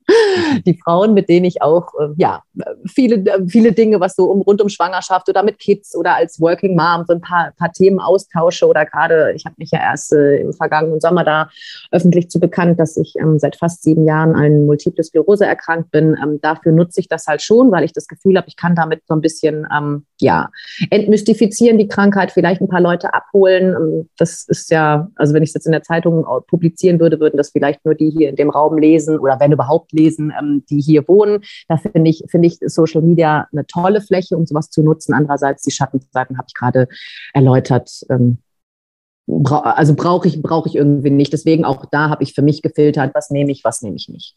Finde ich gut, finde ich gut. Finde ich auch wichtig, dass wir über sowas auch mal sprechen, weil äh, ja, das. Äh, ja, kommt, kommt zu kurz, ist einfach eigentlich ist kein so. schönes Thema. Habe mich tatsächlich nur schon oft gefragt, wenn ich Interviews bekommen klar, da geht es genauso um das, was du sagst, hey Mensch, da steht dann sexy Dings und so und wie nutzt du deine sozialen Netzwerke? Klar, nutze ich das, das ist ein Stück weit äh, ähm, pri privates Tool, ein Stück weit aber auch ein, ähm, ja, ein Werbetool für, für mich selbst, ein berufliches Tool. Nichtsdestotrotz hat das halt eben auch diese Schattenseiten und das hört irgendwie nicht auf. Also ich habe immer gedacht, so Dickpics, das wäre irgendwie, weiß ich nicht, aus dem, aus dem letzten, aus dem letzten und vorletzten Jahr, aber leider ist das irgendwie eine, ja, ein Thema, das ja, ich weiß nicht, warum das immer das, noch so, warum es überhaupt ja, sowas gibt, ehrlich gesagt. Genau, genau, aber das schließt ja an das an, was ich gesagt habe. Da sind ja auch die Medien für verantwortlich, die, äh, die, sag ich mal, mithelfen könnten, das Talent und die, äh, weil im Endeffekt, wenn du natürlich dann, dann Artikel machst, so sexy sind die neue Moderatorin und dann du suchst verzweifelt bei Social Media irgendwelche Bikini- oder Bauchfrei-Fotos, die sie irgendwann mal gepostet haben oder sowas,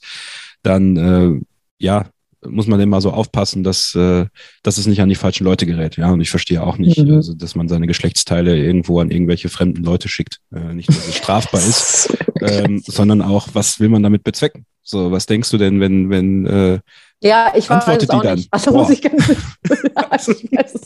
ja, also das ist halt wirklich. Es ist wir lachen darüber, ja, aber es ist scheiße. Ganz ja, ehrlich, wir lachen, wir lachen wirklich darüber. Ich erzähle meinen Freunden auch mal so, ey Leute, glaubt ihr, also ich verstehe, ja, ich, ich weiß es nicht. Ich möchte denen eigentlich keine Fläche geben, aber ich fand es jetzt auch mal ganz gut. Bin noch nie auf sowas angesprochen worden. Ich meine, du hast jetzt mich jetzt auch nicht explizit danach gefragt, aber es ist halt schon ein Thema, das irgendwie ja, es herrscht nach wie vor auf diesen sozialen Netzwerken. Irgendwie würde ich mir wünschen, ich weiß nicht, dass äh, die Netzwerkbetreiber, weiß ich nicht, sowas gar nicht durchschicken könnten, weil sie, weiß ich nicht, durch einen Code sehen, dass, ich weiß es nicht, I don't know, das ist jetzt Hirngespinst, was ich erzähle, aber es ist, ja, ich, ich ja. Ich weiß, ich weiß gar nicht, was ich dazu sagen soll. Lass uns dieses mir, Thema. Ja, wir streichen es einfach. Wir, wir, machen einen harten Schnitt. Genau, wir machen diesen harten Schnitt. Und ja, dieser harte Schnitt kam auch in dein Leben. Du hast es gerade schon angesprochen, am 16. Dezember 2015, ähm, als du die, die Diagnose Multiple Sklerose bekommen hast. Ähm, wann hast du das erste Mal gemerkt, dass etwas nicht stimmt? Ja, also rückblickend habe ich, glaube ich, wahrscheinlich schon viel früher was gemerkt, aber man denkt ja nicht direkt, dass man irgendwie, weiß ich nicht, schwer krank ist oder, oder sonstiges. Aber äh, an diesem, Besa also den, den Tag davor, der 15. Dezember, war ein Mittwoch und da war ich äh, beim Friseur. Ähm, Mädels bleiben ja immer ein bisschen länger beim Friseur als die Herren. Die Herren, ich saß da gefühlt, glaube ich, drei Stunden oder so. Bin dann aufgestanden und ähm, hatte ein eingeschlafenes Bein und ein eingeschlafenes Arm. Ich meine, jeder hat schon mal ein Bein eingeschlafen gehabt, ne? wenn er irgendwie ungemütlich auf dem Sofa saß oder sonstiges. Es war aber so unangenehm, dass ich kaum Auto fahren konnte, ehrlich gesagt. Bin dann nach Hause und habe gesagt, also irgendwie ist das doch ein bisschen komisch. Ne? Ich gehe mal heiß duschen und schrie dann noch so, boah, jetzt ist auch noch das heiße Wasser kaputt. Äh, dem war aber nicht so, weil ich hatte da schon Empfindungsstörungen an meiner rechten Körperhälfte und habe so eine Abart, Anart, eine, nee, eine Angewöhnung, so heißt es, äh, mich immer mit der rechten Körperseite so zur Dusche zu stellen und irgendwie es dampfte zwar, aber ich merkte gar nichts und ich hatte eigentlich am Tag darauf einen wichtigen Dreh, ähm, damals in Frankfurt und dachte so, ey, das, so kann ich überhaupt nicht, also so kann ich überhaupt nicht arbeiten, das geht überhaupt nicht, ich kann meinen Arm kaum bewegen. Ich fahre mal schnell haben ja alle Ärzte jetzt zu an einem Mittwochnachmittag. Ich fahre, glaube ich, mal schnell in die Ambulanz. Ich habe bestimmt einen Nerv eingeklemmt. Sie sollen mich mal eben einrenken, dann geht das alles. Ja, ich kam in der Ambulanz an. Es war relativ leer, zum Glück, was ja, glaube ich, auch eine Seltenheit ist. Und die schauten mich schon ganz verwirrt an und sagten, geht's Ihnen gut? Ich so, ja, weiß nicht so genau. Weiß nicht so genau. Ähm, und da hatte ich halt schon eine gehängende, wie man so schön sagt, hängende Gesichtshälfte. Alle haben gedacht, ich hätte einen Schlaganfall bin dann relativ schnell ins MRT gekommen aufgrund dessen und äh, da konnten sie das ausschließen, aber sie wussten, dass da irgendwas Neuronales äh, nicht stimmen kann und musste dann tatsächlich auch direkt im Krankenhaus bleiben. Ich habe mich natürlich gewehrt und habe noch meinen Freund angerufen. Ich so, hey, die wollen, dass ich hier bleibe. Ich will aber, du brauchst mir keine Tasche vorbeibringen. Ich komme gleich. aber die Ärzte gesagt, nee. Und es wurde dann leider, es war irgendwie fast wie Karma. Ich war dann im Krankenhaus und es wurde immer schlimmer. Ich konnte dann plötzlich auch gar nicht mehr laufen, weil der Bein war so eingeschlafen. Es hat so gekribbelt und ich hatte so Nervenschmerzen, dass ich das Bein gar nicht mehr belasten konnte. Also jeder, der mal wirklich so einen richtig ne, eingeschlafenen Fuß mhm. oder Bein hatte, denkt so, oh, man fühlt ja den Untergrund auch nicht mehr. Und ja, so muss man sich das ja vorstellen. Da habe ich gedacht, irgendwie in diesem 15. Dezember, das kann irgendwie nicht richtig sein. Und dann habe ich Nervenentwasser noch entnommen bekommen, habe am nächsten Tag dann erst die Ergebnisse erhalten. Das war dann der 16. Dezember und da haben sie mir gesagt, dass ich MS hatte. Deswegen, also vorher habe ich rückblickend, ja, war das ein oder andere vielleicht schon dabei. Das das stimmt schon, aber da schließt, da bin ich nicht darauf gekommen, dass da was Stimmes hätte sein können. So im Nachhinein konnte man das an den MRT-Bildern und an den Kopfbildern, die man dann gemacht hat, kann man das dann schon verfolgen. Da sind dann so Flecken ähm, in den Hirnhälften, den Area äh, Arealen und da konnte man darauf schließen, aber mir ist das ehrlich gesagt vorher nicht aufgefallen. Deswegen war der 15. Dezember, wo ich zum ersten Mal Kontakt mit der MS erlangt habe ja, dieses, dieses MS, da hat ja jeder schon mal irgendwie von gehört wahrscheinlich. Also Multiple Sklerose, äh, gängiger ist halt diese Abkürzung MS. Äh, aber was bedeutet die Krankheit für dich als Betroffene? ätzendes Familienmitglied, das nicht mehr weggeht. Ja. Dass man nicht ausschließen kann von der Party, von der wichtigen Familienparty. Es kommt, obwohl es am liebsten zu Hause bleiben soll. Ähm, ja, es ist, ein, es ist ein Begleiter, den ich nicht so gern haben wollen würde, aber der ist einfach da. So habe ich das für mich abgespeichert und ähm, habe mir so zur, zu meiner persönlichen Aufgabe gemacht, ähm, der MS in meinem Leben so wenig Raum wie möglich äh, zu geben. Also es dreht sich nicht alles darum, aber ich muss es dann auch so zulassen, wenn sie halt da ist und anklopft und es mir nicht gut dann gut geht, ähm, dann muss ich mich rausnehmen. Ähm, ich klopfe jetzt mal auf meinen Holztisch hier. Ähm, toi, toi, toi. Ich musste deswegen zum Glück erst einmal, also an dem an diesem Wochenende oder beziehungsweise auf dem darauffolgenden Wochenende nach meiner Diagnose, da musste ich dann zum ersten Mal einen Job diesbezüglich absagen. Danach zum Glück nicht mehr, ähm, weil ich es irgendwie immer geschafft habe und es dann tatsächlich auch gut eingestellt ist und war und dass ich nie mehr ähm, ja in diese ätzende Situation gekommen bin, einen Job abzusagen. Ähm, nichtsdestotrotz, ja, es ist ein ständiger Begleiter, der leider auch nie, also für mich persönlich nicht mehr besser wird. Das kann ich schon so sagen. Wie hat deine Familie und das Arbeitsumfeld auf diese Diagnose reagiert? Ich meine, ähm, auch wenn viele sich darunter nur was vorstellen können, wenn sie dann wirklich einen Betroffenen oder eine Betroffene vor sich haben. Manche googeln ja dann und dann lesen mhm. sie die schlimmsten Sachen. Ähm, äh, wie, wie war da so die Reaktion und, und wie, wie konntest du mit den Reaktionen dann noch umgehen? Naja, das ist eigentlich gesagt so das Schwierige und deswegen habe ich es mir auch zur Aufgabe gemacht, die MS zu entmystifizieren. Als ich diese zwei Buchstaben so ein bisschen um die Ohren gehauen bekommen habe von der Ärztin, also um Gottes Willen, sie hat es, wie das halt Ärzte so machen, sie müssen einem ja klar und deutlich sagen, was das ist, dass es nicht heilbar ist und dass ich nun jetzt diese Diagnose habe, aber ich habe gar nichts verstanden. Und ich habe dann ehrlich gesagt sofort das Handy rausgeholt und habe gegoogelt. Und das Erste, was kam, war natürlich klar, diese Wikipedia-Erklärung, Aber es war halt ein Bild daneben von einer Frau im Rollstuhl. Und das ist das, den Text habe ich gar nicht aufgesaugt. Das ist das, was bei mir hängen geblieben ist. Also alle Menschen, die sich dann vielleicht damit auseinandersetzen und das googeln, sagen so, ach krass, da ist man direkt irgendwie im Rollstuhl und kann nicht mehr laufen und braucht eine Gehhilfe. Ähm, äh, ja, so hat es tatsächlich auch mein Umfeld, mein Näheres dann so aufgefasst. Also eigentlich konnte erst keiner was damit anfangen, hatte es mal irgendwie gehört. Ach, ist das was mit Muskelschwund? Nein, ist es nicht, was Neuronales. Oh, okay, aber da landet man im Rollstuhl. Das ist ja so das, was leider immer noch so ja, in unserer Gesellschaft verankert ist. Und das war für mich dann ganz schwer, das zu filtern. Ach, das heißt aber nicht direkt, dass man, oder das heißt nicht zwangsläufig, dass ich eine Gehhilfe brauche und ähm, ja, schwach bin und meinem Beruf nicht mehr nachgehen kann oder meinem Privatleben nachgehen kann und so. Also das, das war schon sehr schwierig für mich persönlich, das erstmal so einzuordnen. Aber meine Familie und mein Freund standen natürlich direkt bedingungslos hinter mir. Die mussten auch erstmal filtern. Für meine Familie war das noch schwerer als jetzt äh, für meinen Partner, der dann doch einen sehr guten Blick auf die Dinge hat. Aber ich brauchte erstmal unglaublich lange, um mich daran selber zu gewöhnen. Erst war es so dieses, oh, jetzt muss ich das annehmen. Dann war es die Verdrängungsphase, so, boah, bloß kein Platz, bloß kein Platz. Ich mache alles weiter und ich fliege ganz weit und ich muss zur Europameisterschaft und äh, ja, wollte dem überhaupt keinen Raum bieten. Das möchte ich auch nach wie vor nicht. Aber wenn man es komplett verdrängt, ist es auch falsch. Und ich habe ja, so lange gebraucht, über sechs Jahre, dass überhaupt mein, mein Arbeitgeber, also jetzt ist es RTL, damals war es ein anderer Sender, ähm, zu, zu sagen, weil ich gedacht habe, Mensch, das gehört jetzt einfach zu mir, es geht nicht weg. Ich kann es nicht wegdrücken, auch wenn ich das jahrelang versucht habe. Das gehört dazu, es kommt in unregelmäßigen Abständen, ich kann nicht sagen, wann und außerdem, warum soll ich es verheimlichen? Ich bin so und ich bin deswegen in meinem Beruf auch nicht schlechter, aber am Anfang hatte ich halt eben Angst, weil die Menschen denken, dass man im Rollstuhl sitzt oder eine Gehhilfe braucht oder Wortfindungsschwierigkeiten hat auf Dauer, dass ich hatte Angst, dass mir aufgrund dessen, dass ich sage, dass ich MS habe, mir Schwäche zugeteilt wird, die ich aber gar nicht habe. Und deswegen habe ich so lange mit mir, das heißt gerungen nicht. Ich habe ein Jahr intensiv überlegt, ob ich das mache. Und damals habe ich mich nicht danach gefühlt. Ich habe es den, den Kollegen damals nicht gesagt. Ich habe gesagt, ich bin krank, ich habe einen schweren Infekt und bin deswegen ausgefallen. Also da habe ich ehrlich gesagt gelogen. Das war eine Notlüge, weil ich einfach ja mich nicht bereit gefühlt habe, denen da so das mitzuteilen, weil ich da selber noch nicht so weit war, das überhaupt anzunehmen, es mir zu persönlich, zu intim war. Und jetzt gehe ich damit offen um und ähm, fühle mich ehrlich gesagt auch nach all den Jahren total befreit. Es war wie ein Riesenstein, der so von meinen Schultern, von meinem Herzen so runtergefallen ist, weil ich dachte so, boah, krass, ich habe es doch, ja, dann doch irgendwie aktiv immer versucht zu verheimlichen, ähm, dass nichts auffällt, wenn ich mal was hatte, damit mich keiner fragt. Und, und das ist jetzt unglaublich befreiend. Hätte ich viel früher machen müssen, aber ich war auch noch nicht so weit. Ich hatte noch keine zwei äh, gesunden Kinder, war noch nicht so lange in dem Beruf, habe bewiesen, dass ich trotzdem noch leistungsfähig bin und meinen Job gut mache. Das musste ich, glaube ich, erstmal alles erfahren, um dann zu sagen, Mensch, ich sage das jetzt. Was hat dir in der Zeit besonders viel Mut gemacht? Wie hast du dich aufgerafft? Weil es ja trotzdem eine Schicksalsdiagnose ist, aber mhm. du kommst aus dem Rheinland, ja, da ist man einfach mal erstmal ein bisschen positiver dem Leben gegenüber gestell, gestellt, dass man einfach versucht, das Beste daraus zu sehen. Und man hört das ja an dir, du bist eine Powerfrau.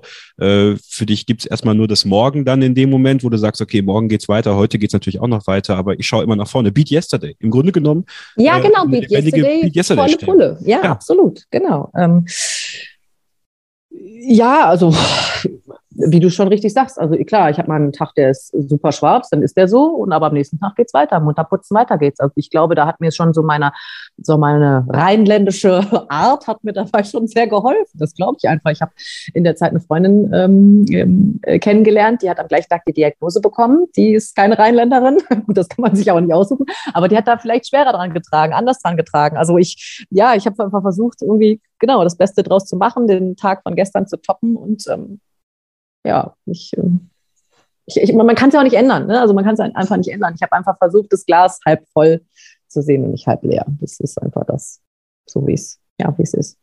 Wie, wie ist das Leben mit dem S? Was, was kannst du tun? Was kannst du zum Beispiel nicht tun? Also gibt es irgendwas, wo du, was du heute nicht mehr so machen kannst wie, wie vor 2015? Ja, ich bin de facto was, ich versuche das ja immer zu umgehen und zu beschiffen. Ich bin, was den Sport anbetrifft, so Körperlichkeit nicht mehr so belastbar wie früher. Jetzt muss ich das mhm. allerdings einordnen.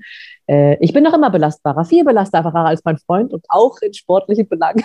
Ähm, wenn man natürlich Leistungssport gemacht hat, ähm, dann kennt man ja auch nur das 1000 Prozent. Ne? Und das geht natürlich nicht mehr. Also ich habe mir eigentlich mal auf die Fahne geschrieben, ich laufe noch einen Marathon.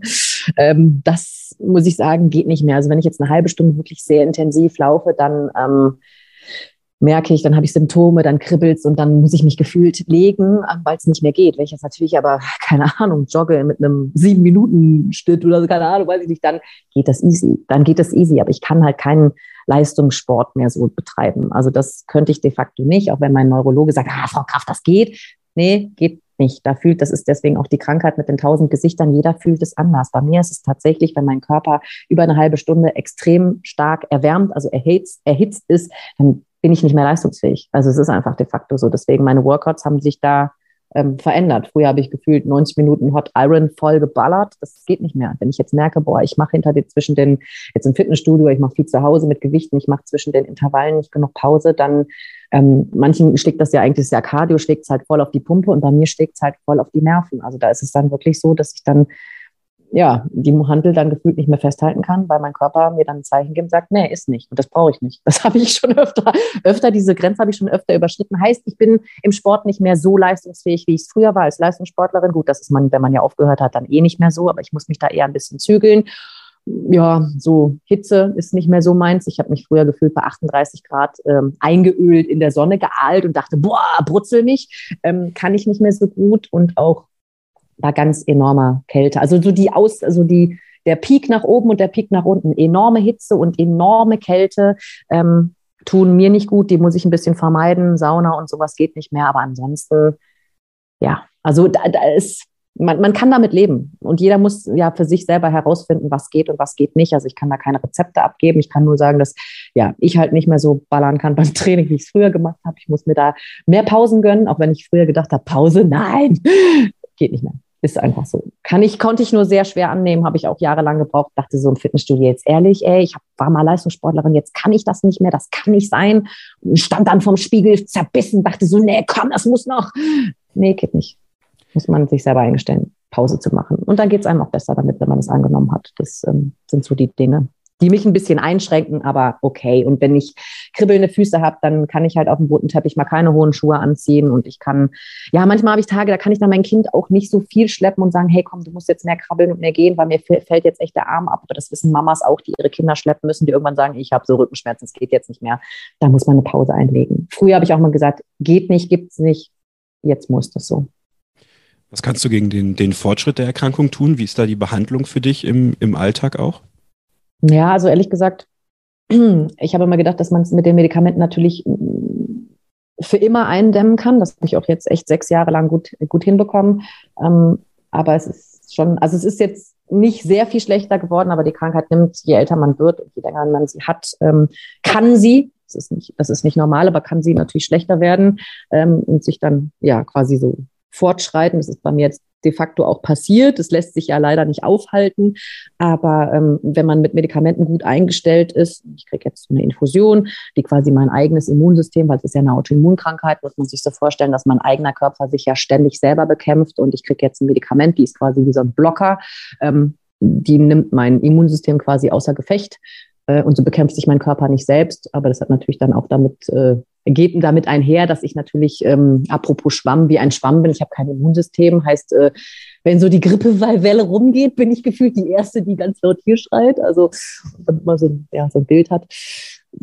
Ja, es, es hat alles, ja, also das Medikament, ich bin gut eingestellt, es hilft mir sehr, so dass es nicht sehr viel schlimmer wird. Nichtsdestotrotz muss ich mir selber eingestehen, also ganz aufhalten, den Plan, den ich immer hatte, den habe ich bislang nicht geschafft. Aber hey, ich ja, ich, ich, ich habe äh, noch zwei gesunde Beine, ich bin noch voll da, ich kann sonst gefühlt, außer dass ich nicht, äh, keine Ahnung, für den Ironman trainieren kann, kann ich noch alles machen. Also von daher ist es alles fein, so wie es ist. Und ähm, die Ärzte sagen immer, hey, Frau Kraft, wenn Sie vor über zehn Jahren diese Diagnose bekommen hätten, hätten wir vielleicht diese wunderbaren Medikamente, die es mittlerweile auf dem Markt gibt, weil in der MS wird sehr viel geforscht. Ähm, hätten wir die noch nicht gehabt und wer weiß, wie es ihnen dann heute geben wird. Und genauso sehe ich das auch. Also da sind wir gerade, weil es leider eine Erkrankung ist, die ähm, ja, immer mehr Menschen leider ähm, gerade so in den europäischen Gefilden haben, ähm, ähm, ja, ist die Pharmaindustrie da sehr gewillt oder beziehungsweise sieht da halt wahrscheinlich auch den Markt, ähm, da unglaublich viel zu forschen und es gibt viele neue, neue Produkte und Medikamente, die helfen und das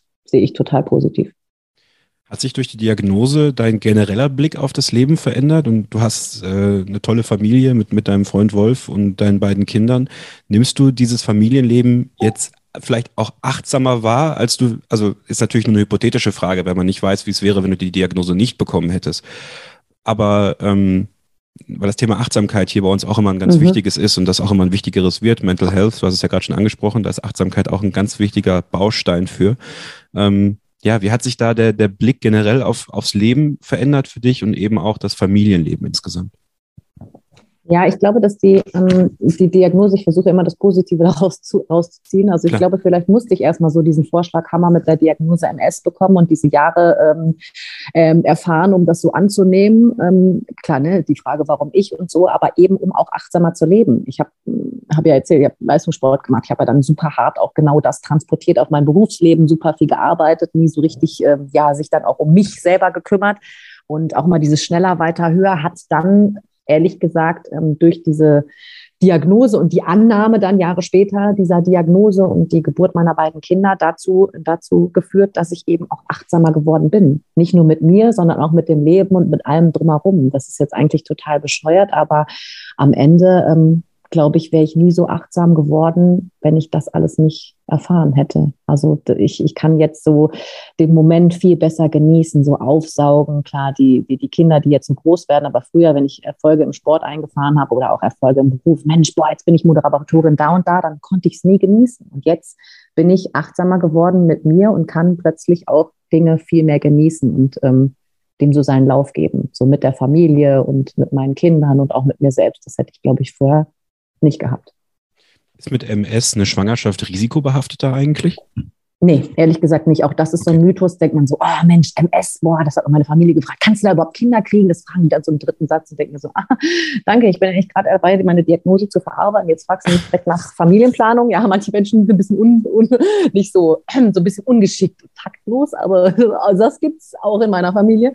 Ähm, nein, dem steht nichts im Wege. Das ist tatsächlich dann eine Absprache nur mit dem Neurologen und mit der behandelnden oder behandelnden Frauenarzt, inwiefern man die Medikamente dann weiternimmt oder nicht weiternimmt. Das wird dann zu Fall zu Fall entschieden, beziehungsweise je nachdem, was man für ein Präparat ähm, bekommt, da dem steht nichts im Wege. Ich habe zwei gesunde Kinder und die Schwangerschaften, das ist ja das Verrückte. Die Schwangerschaften sind die beste Zeit, wenn man MS-Patient äh, ist, die man hat, weil der Körper keine Wehwehchen hat, der braucht keine Medikamente und es geht einem total gut. Und das kann ich nur unterschreiben. Also die Schwangerschaften waren für mich körperlich die besten Monate, die ich hatte, seit ich die Erkrankung habe. Da habe ich zu meinem, hat meine Neurologin gesagt, ja, Frau Kraft, dann werden Sie einfach jetzt immer schwanger. Ich, dann brauche ich ja wahrscheinlich 20 Kinder, dann geht es mir immer gut. Weil dann wird, also das ist halt auch wie so das Aufhalten der Krankheit, weil dann passiert nichts. Man hat dann so einen Eigenschutz des Körpers und dann ist alles fein. Dann habe ich gedacht, ja, okay, aber mit 20 Kindern muss ich mit dem Wolf nochmal sprechen. Das weiß ich nicht so genau. Und mit meinem Körper. Äh, und mit meinen Nerven. Nein, Spaß. Aber nee, das war so die beste, das war die beste Zeit. Auch das, ähm, das ist leider so in unserer Gesellschaft falsch verankert. Deswegen entmystifizieren, es ist kein Problem, unter der MS Kinder zu bekommen.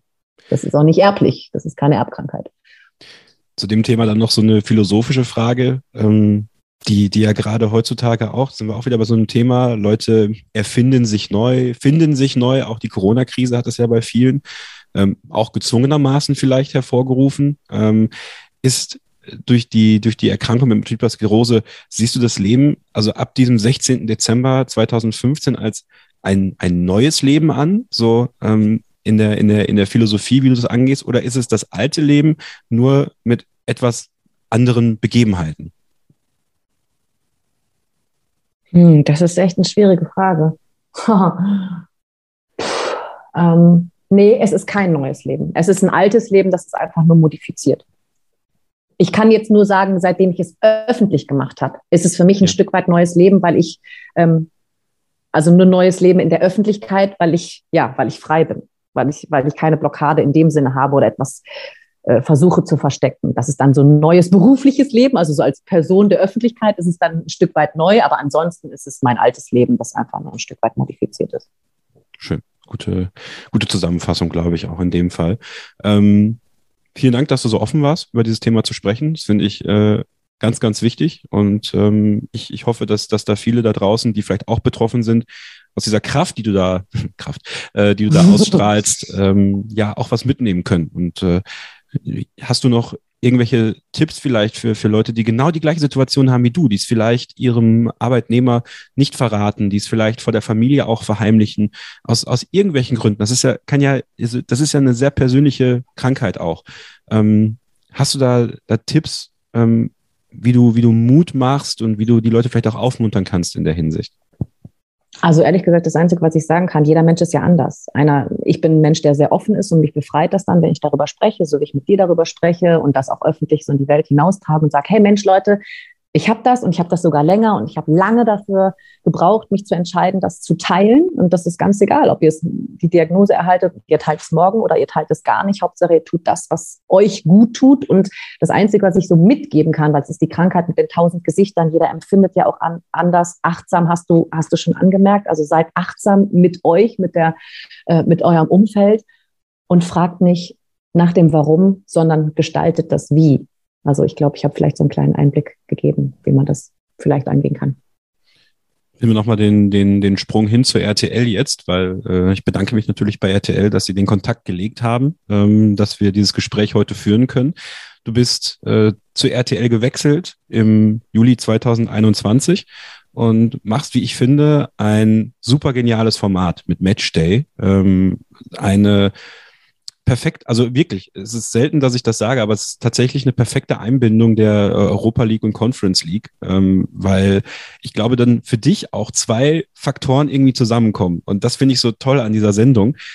Sie ist so ähm, professionell, dass sie dir trotzdem die Möglichkeit gibt, deine freie Schnauze einzusetzen. Also wenn, wenn ihr diese Sendung schaut, dann werdet ihr merken, das ist ist natürlich eine, eine, eine faktische Sendung über das, was da gerade auf dem Platz passiert, aber ich finde es einfach genial, dass alle Beteiligten an der Sendung auch die Emotionen zeigen, dass auch, ähm, ja, dass auch mal in Anführungsstrichen dieses Tacheles reden ist immer so ein schwieriges Wort, aber ich glaube, du verstehst, was ich meine. Es ist eine sehr, sehr schöne, sehr unterhaltsame, sehr freie Sendung. Ähm, wie, wie sehr ja. gefällt dir die Arbeit an Matchday?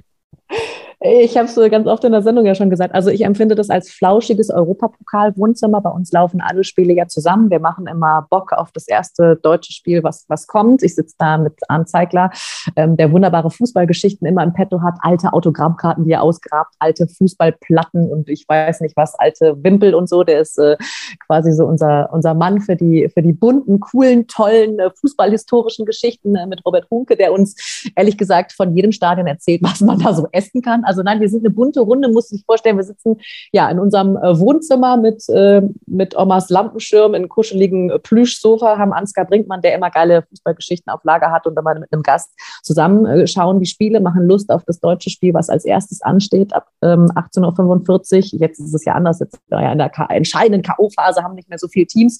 Aber ähm, genau, bestreiten dann quasi einen ganz langen Fußballabend bei RTL Plus von 17.30 Uhr bis boah, manchmal zwölf, manchmal halb eins und und fassen alles zusammen. Und es ist genau das, also wir versuchen natürlich, klar, also an den Fakten lässt sich nichts, äh, nichts rütteln. Und ich bin nach wie vor Journalistin und wir ähm, unterfüttern das alles mit wunderbaren Fußballdaten. Aber nichtsdestotrotz können wir da ein bisschen unsere eigene Meinung kundtun, ähm, die dann da auch gefragt ist, ähm, ohne jetzt Partei zu ergreifen. Also wir können dann plötzlich alle uns mit Frankfurt freuen, ohne dass ich jetzt Eintracht Frankfurt-Fan bin. Das äh, bietet eine wunderbare Plattform und versuchen, ja, uns da immer schöne Abend, Abende zu bereiten und alles aufzusaugen und einzufangen, was eben, ja, denn, denn der Fußball da so mitgibt. Und das Tolle ist, ich, ich liebe halt die Conference League, die kommt immer später am Abend, weil man da halt so Bodo Glimt beispielsweise, ne, so kleine Teams, Teams sieht, die dann äh, Jose Mourinho mal die lange Nase zeigen. Also ich ähm, empfinde das als eine, ja, innovative Neuerung im Fernsehmarkt, die wir so de facto noch nicht gehabt haben. Klar kennt man, ähm, äh, kennt man in einer Kneipe Fernseh guckende Menschen, Menschen, wo man das Bild nicht zeigt und so. Bei uns ist es tatsächlich so eine, so eine Mischung zwischen Journalisten, die aber trotzdem persönliche Meinungen kundtun, mit Daten unterfüttert und äh, einer Expertenexpertise. Also ja, ich, ich freue mich über alle, die, die Bock haben zuzugucken. Ich Kann euch nur gerne in mein Sofa, auf mein Sofa einladen. Ja, es lohnt sich. Also schaut da mal rein bei RTL Plus. Es ist ja noch ein bisschen Zeit in der Europa League und zwei deutsche Vereine, du hast gesagt, RB Leipzig und Eintracht Frankfurt sind noch dabei. Muss ich natürlich auf einen Tipp festnageln. Gewinnt einer von beiden die Europa League? Ich wünsche mir ein deutsches Finale. dann ist es mir egal. Ja, okay. Dann haben okay. wir ja äh, ne, einen Bundesliga-Sieger. Also von daher, es war so, wäre so fantastisch für unsere deutsche Liga, weil ähm, ohne, ohne das jetzt großartig zu thematisieren, dass wir ja in der Champions League dann keinen deutschen Vertreter mehr haben, zeigt ja auch so ein bisschen um den Stellenwert unserer Liga. Und deswegen wäre es umso schöner, wenn der Europapokal dafür genutzt wird, also die Europa League, dass da ein deutscher Verein eine Trophäe einfährt. Also das würde ich mir persönlich wünschen. Das Ganze könnt ihr dann bei Matchday auf RTL Plus verfolgen mit Anna Kraft und ihrem Team und natürlich auch bei RTL, die da auch im Free TV immer die Europa League zeigen, äh, das deutsche Topspiel. Und da gibt's ja noch einige, die auf uns zukommen. Also da auf jeden Fall einschalten. Ich bedanke mich ganz, ganz herzlich bei dir, Anna, dass du dir jetzt schon über die Gebühr Zeit genommen hast. Deswegen äh, mache ich jetzt hier an dieser Stelle den Cut. Ähm, Wünsche dir wirklich von Herzen alles Gute, euch, eurer ganzen Familie natürlich. Immer beste Gesundheit und äh, behalte diese Positivität auf jeden Fall bei, weil ich glaube, ähm, das können ganz, ganz viele Menschen gebrauchen und ich habe sehr viel aus diesem Interview mitnehmen können und ähm, ja, vielen lieben Dank. Das freut mich sehr und ich kann nicht anders. also passt auf euch auf. Schön war's. Vielen Dank. Wir machen eine kurze Pause und dann hole ich Sebastian Hackel wieder rein und dann machen wir nochmal diese Ausgabe des Beat Yesterday Podcasts zu. Also bleibt dran.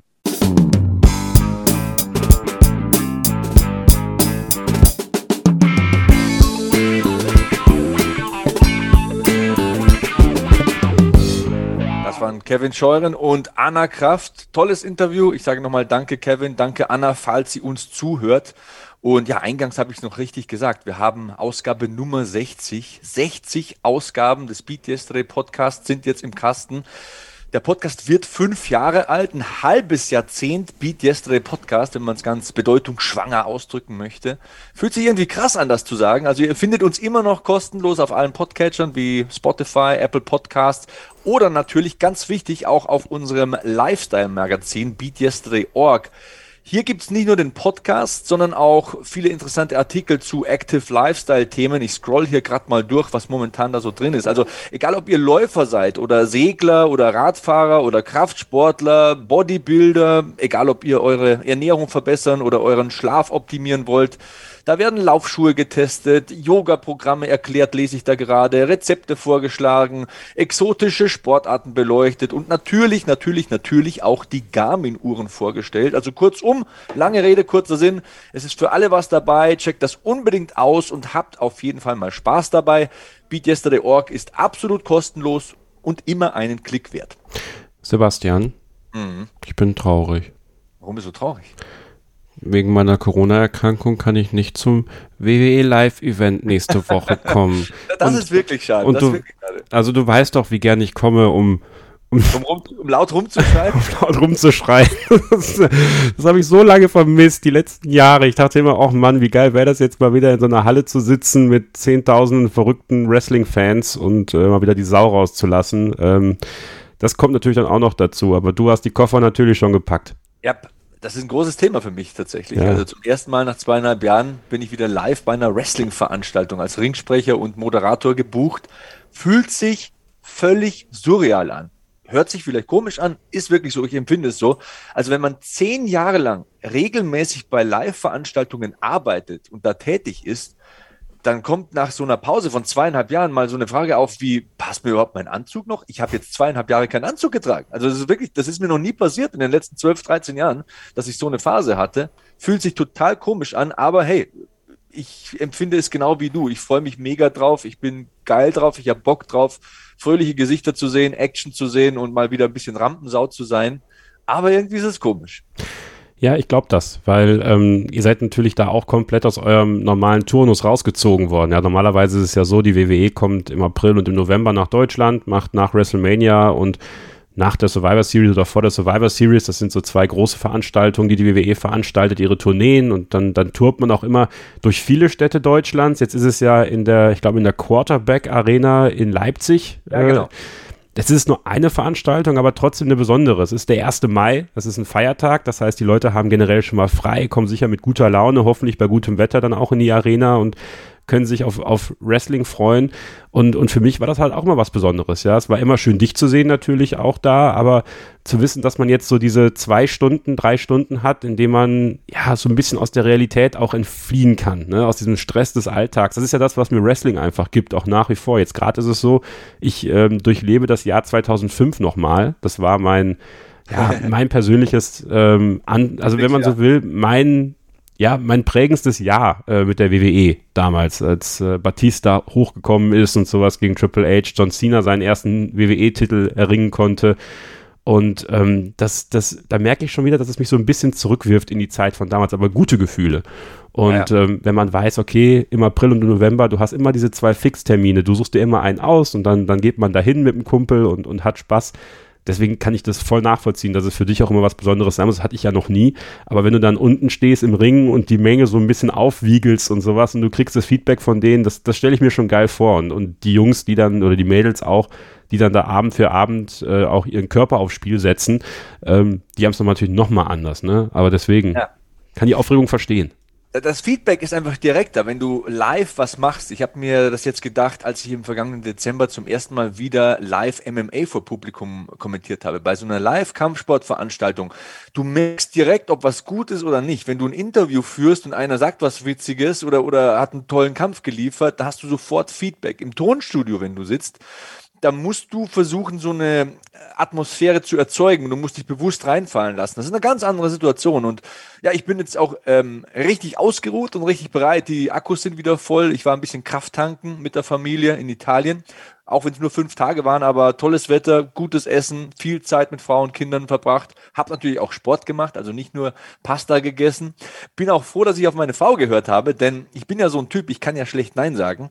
Und es war tatsächlich so, am Dienstag vor dem Donnerstag, an dem wir losgefahren sind, schreibt mir der Präsident von Elite Championship MMA hier in Deutschland, Elite MMA Championship, so rum geht's, ähm, ob ich nicht am Samstag kommentieren könnte. Er hätte schon einen Flug gebucht und das Hotel ist auch schon äh, in Ordnung gebracht. Du Sebastian, kommst doch vorbei und kommentierst uns die Veranstaltung. Ich war echt froh, dass ich auf meine Frau gehört habe, weil meine Frau sagt immer, wir buchen das jetzt, du blockst das jetzt und dann steht das da drin und dann ist das auch so. Weil du bist so ein Typ, 24 Stunden später ruft einer an, ob du nicht in Düsseldorf oder Oberhausen oder Köln sein kannst am anderen Tag und dann fährst du da hin und arbeitest wieder. Ähm, bin Gott froh, dass ich das gemacht habe. Das war echt eine gute Zeit. Die ersten zwei Tage hatten wir sogar 20 Grad. Die große, die kommt ja nach mir, die war natürlich sofort im Meer. Also gerade, dass das Meer noch nicht zugefroren war, aber sonst schon auch alles, mir hat alles zusammengezogen. Aber sie hat sich nicht nehmen lassen und hat das richtig gut getan. Also ich bin, fühle mich belastbar, ich fühle mich ähm, gut und ähm, ja, freue mich drauf, das Gas zu geben am kommenden Wochenende. Ach, vor fünf Jahren, da war die Große noch gar nicht so groß. Erinnere mich auch noch dran. Mein ja, Gott, das ist Wahnsinn. so übel. Fünf Jahre, also was heißt übel? Das sind, das sind richtig tolle fünf Jahre bis hier gewesen, muss ich ganz ehrlich sagen. Dieser Podcast, ähm, das ist auch jeden Monat für mich so ein Moment äh, des Reflektierens auch, weil ähm, anders als bei diesen regelmäßigen Podcasts, die wir machen, bei dir ist es ja die MMA-Show oder deine YouTube, deine YouTube-Show, die du machst zum Thema MMA oder ähm, WWE die Woche.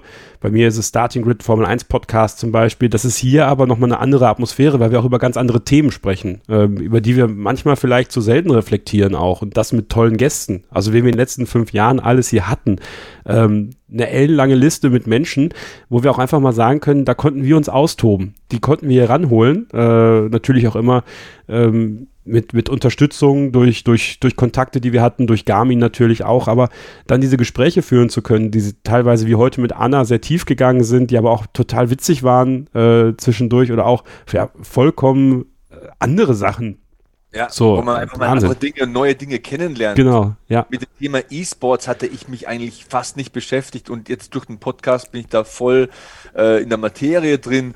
Ähm, wenn man auch sieht, wie sich Gäste entwickelt haben, ich würde super gerne mal zum Beispiel, Patrick Esume war unser erster Gast, der ja. fällt mir jetzt ein, war der allererste Gast damals. Super stressiger Tag für ihn. Ähm, beruflich hat er mega viel zu tun. An dem Tag hat sein Laptop-Kabel irgendwie in München vergessen, hatte dann keinen Strom auf seinem Laptop, aber da war trotzdem das Interview durchgezogen.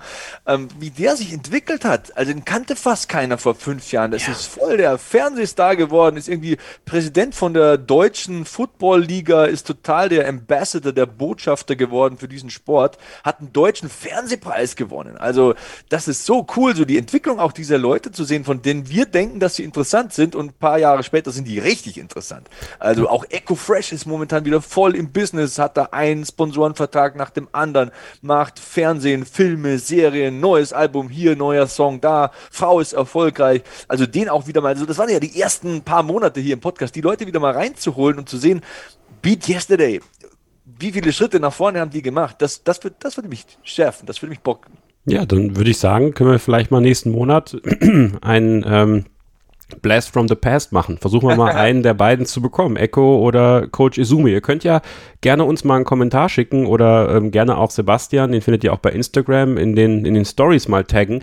Wen wollt ihr sehen? Wen wollt ihr hören? Wollt ihr lieber Izume oder Fresh? Äh, vielleicht kriegen wir sogar beide zusammen. Nee, oder ganz was anderes. Oder ganz was anderes. Also ähm, äh, auch, auch äh, so Sachen wie, wie Sebastian Klussmann, den, den äh, von gefragt gejagt. Äh, auch bei mir war es ja dann mit, mit Feis Mangard vor einigen Monaten äh, so ein bisschen in, in alten Fan-Regeln zu schwimmen, dann mit dir, Wolfgang Unsöld, ähm, euch beiden zuzuhören. Also ich, ich glaube, was den Beat Yesterday Podcast, das, was wir hier machen, so auszeichnet, ist, dass wir einfach dieses breite Spektrum an Gästen abdecken können, ähm, wo es einfach um die Gäste geht und um die Geschichten, die die Gäste zu erzählen haben keine Agenda, keine, keine Sachen, die verkauft werden müssen, sondern einfach die Storys hinter diesen, diesen Menschen. Und ähm, das macht es so, so nahbar für mich, für dich, für uns alle. Ja, und auch diese Klischees zu entkräften. Ich meine, wir hatten mit Andreas Kranjotakis oder Mandy Böhm Kampfsportler, wo viele sagen, ja, Hahnenkämpfe, Dummbeutel, weit gefehlt. Ja. Da kannst du wirklich auch mal einen anderen Eindruck gewinnen, deinen Horizont ergreifen, äh, erweitern. Ähm, ich hatte von Yoga nicht so viel Ahnung, habe dann Sarah Stork zugehört und mich letztes Mal von Eva Hürlimann inspirieren lassen, die halt mit drei Kids alleinerziehend da irgendwie die Welt auf links dreht und Dinge bewegt super inspirierend, kann man immer was rausziehen und ich freue mich jeden Monat mit dir zu sitzen, weil ich auch gerne mit dir plaudere, das merkt man ja wahrscheinlich auch hier, aber auch Anna Kraft hier war wieder ein super Gast. Wenn ihr mehr zu ihr übrigens erfahren wollt, sie hat eine Homepage, anna-kraft.tv. Da findet man mehr über sie heraus und sie ist auch auf Instagram unterwegs. Das konnte man ja auch dem Interview explizit entnehmen. Genau. Und ähm, ja, was habe ich noch zu erzählen? Genau.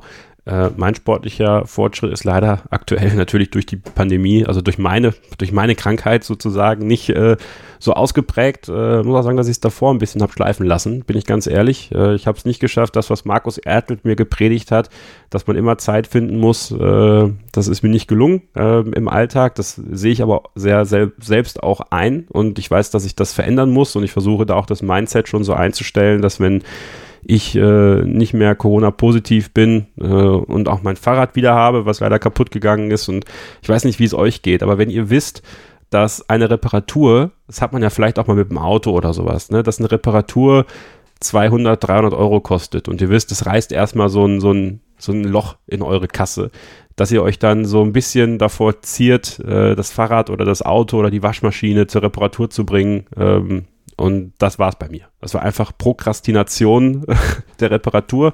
Aber wenn ich das Fahrrad wieder habe, das werde ich auch direkt abholen, wenn ich nicht mehr in Quarantäne bin. Ähm, dann auch wirklich versuchen, mal morgens um sieben, da hast du mir ja gerade noch ein paar Tipps im Off gegeben, äh, morgens um sieben ins Fitnessstudio zu gehen, dann von da zur Arbeit zu fahren, das ist dann mein Cardio-Training und dann äh, ein bisschen anders meinen Tagesablauf auch einzuteilen, um dann wirklich diese Zeit zu haben. Das, das weiß ich, ich habe hab Fußball wieder angefangen zu spielen, das war auch ganz schön. Also es wird dann peu à peu wieder vorwärts gehen. Aber da muss ich ehrlich sein, da müssen wir uns alle auch mal ehrlich machen. Wenn etwas nicht funktioniert, kann ich mich nicht hier hinsetzen und sagen, oh Sebastian, ich bin wieder voll dabei, sondern nee, das hat leider die letzten, das den letzten Monaten nicht so hingehauen, wie ich es mir vorgestellt habe. Und ähm, muss besser gehen. Beat Yesterday gilt dann für mich auch äh, ab dem Ende dieser Quarantäne. Ja, ich muss meine Ernährung wieder ein bisschen verbessern. Ich habe äh, angefangen, mir wieder ein bisschen aufzuschreiben, was ich esse und habe festgestellt, ähm, Gemüse passt, Obst ist ein bisschen zu wenig, Beeren möchte ich ein bisschen mehr in meine Ernährung reinnehmen. Also es gibt immer was zu schrauben, immer was zu verbessern, wenn man reflektierter Mensch ist, wenn man ein bisschen auf das achtsam schaut, was man selbst so macht oder eben nicht macht. Was ich auf jeden Fall machen werde, ich werde jetzt in den Keller gehen und ein bisschen Beine zerstören und ähm, ich sage danke Kevin für deine Zeit. Ich danke an euch da draußen, Ed Sebastian Hackel, Kevin unterstrich Scheuren, das sind eure Kontaktadressen, wenn ihr was loswerden wollt. Ansonsten hören wir uns beim nächsten Podcast so in vier Wochen, ne? Ich freue mich drauf, Sebastian. Und für euch da draußen, passt aufeinander auf, bleibt gesund und uh, stay hungry, stay positive and beat yesterday.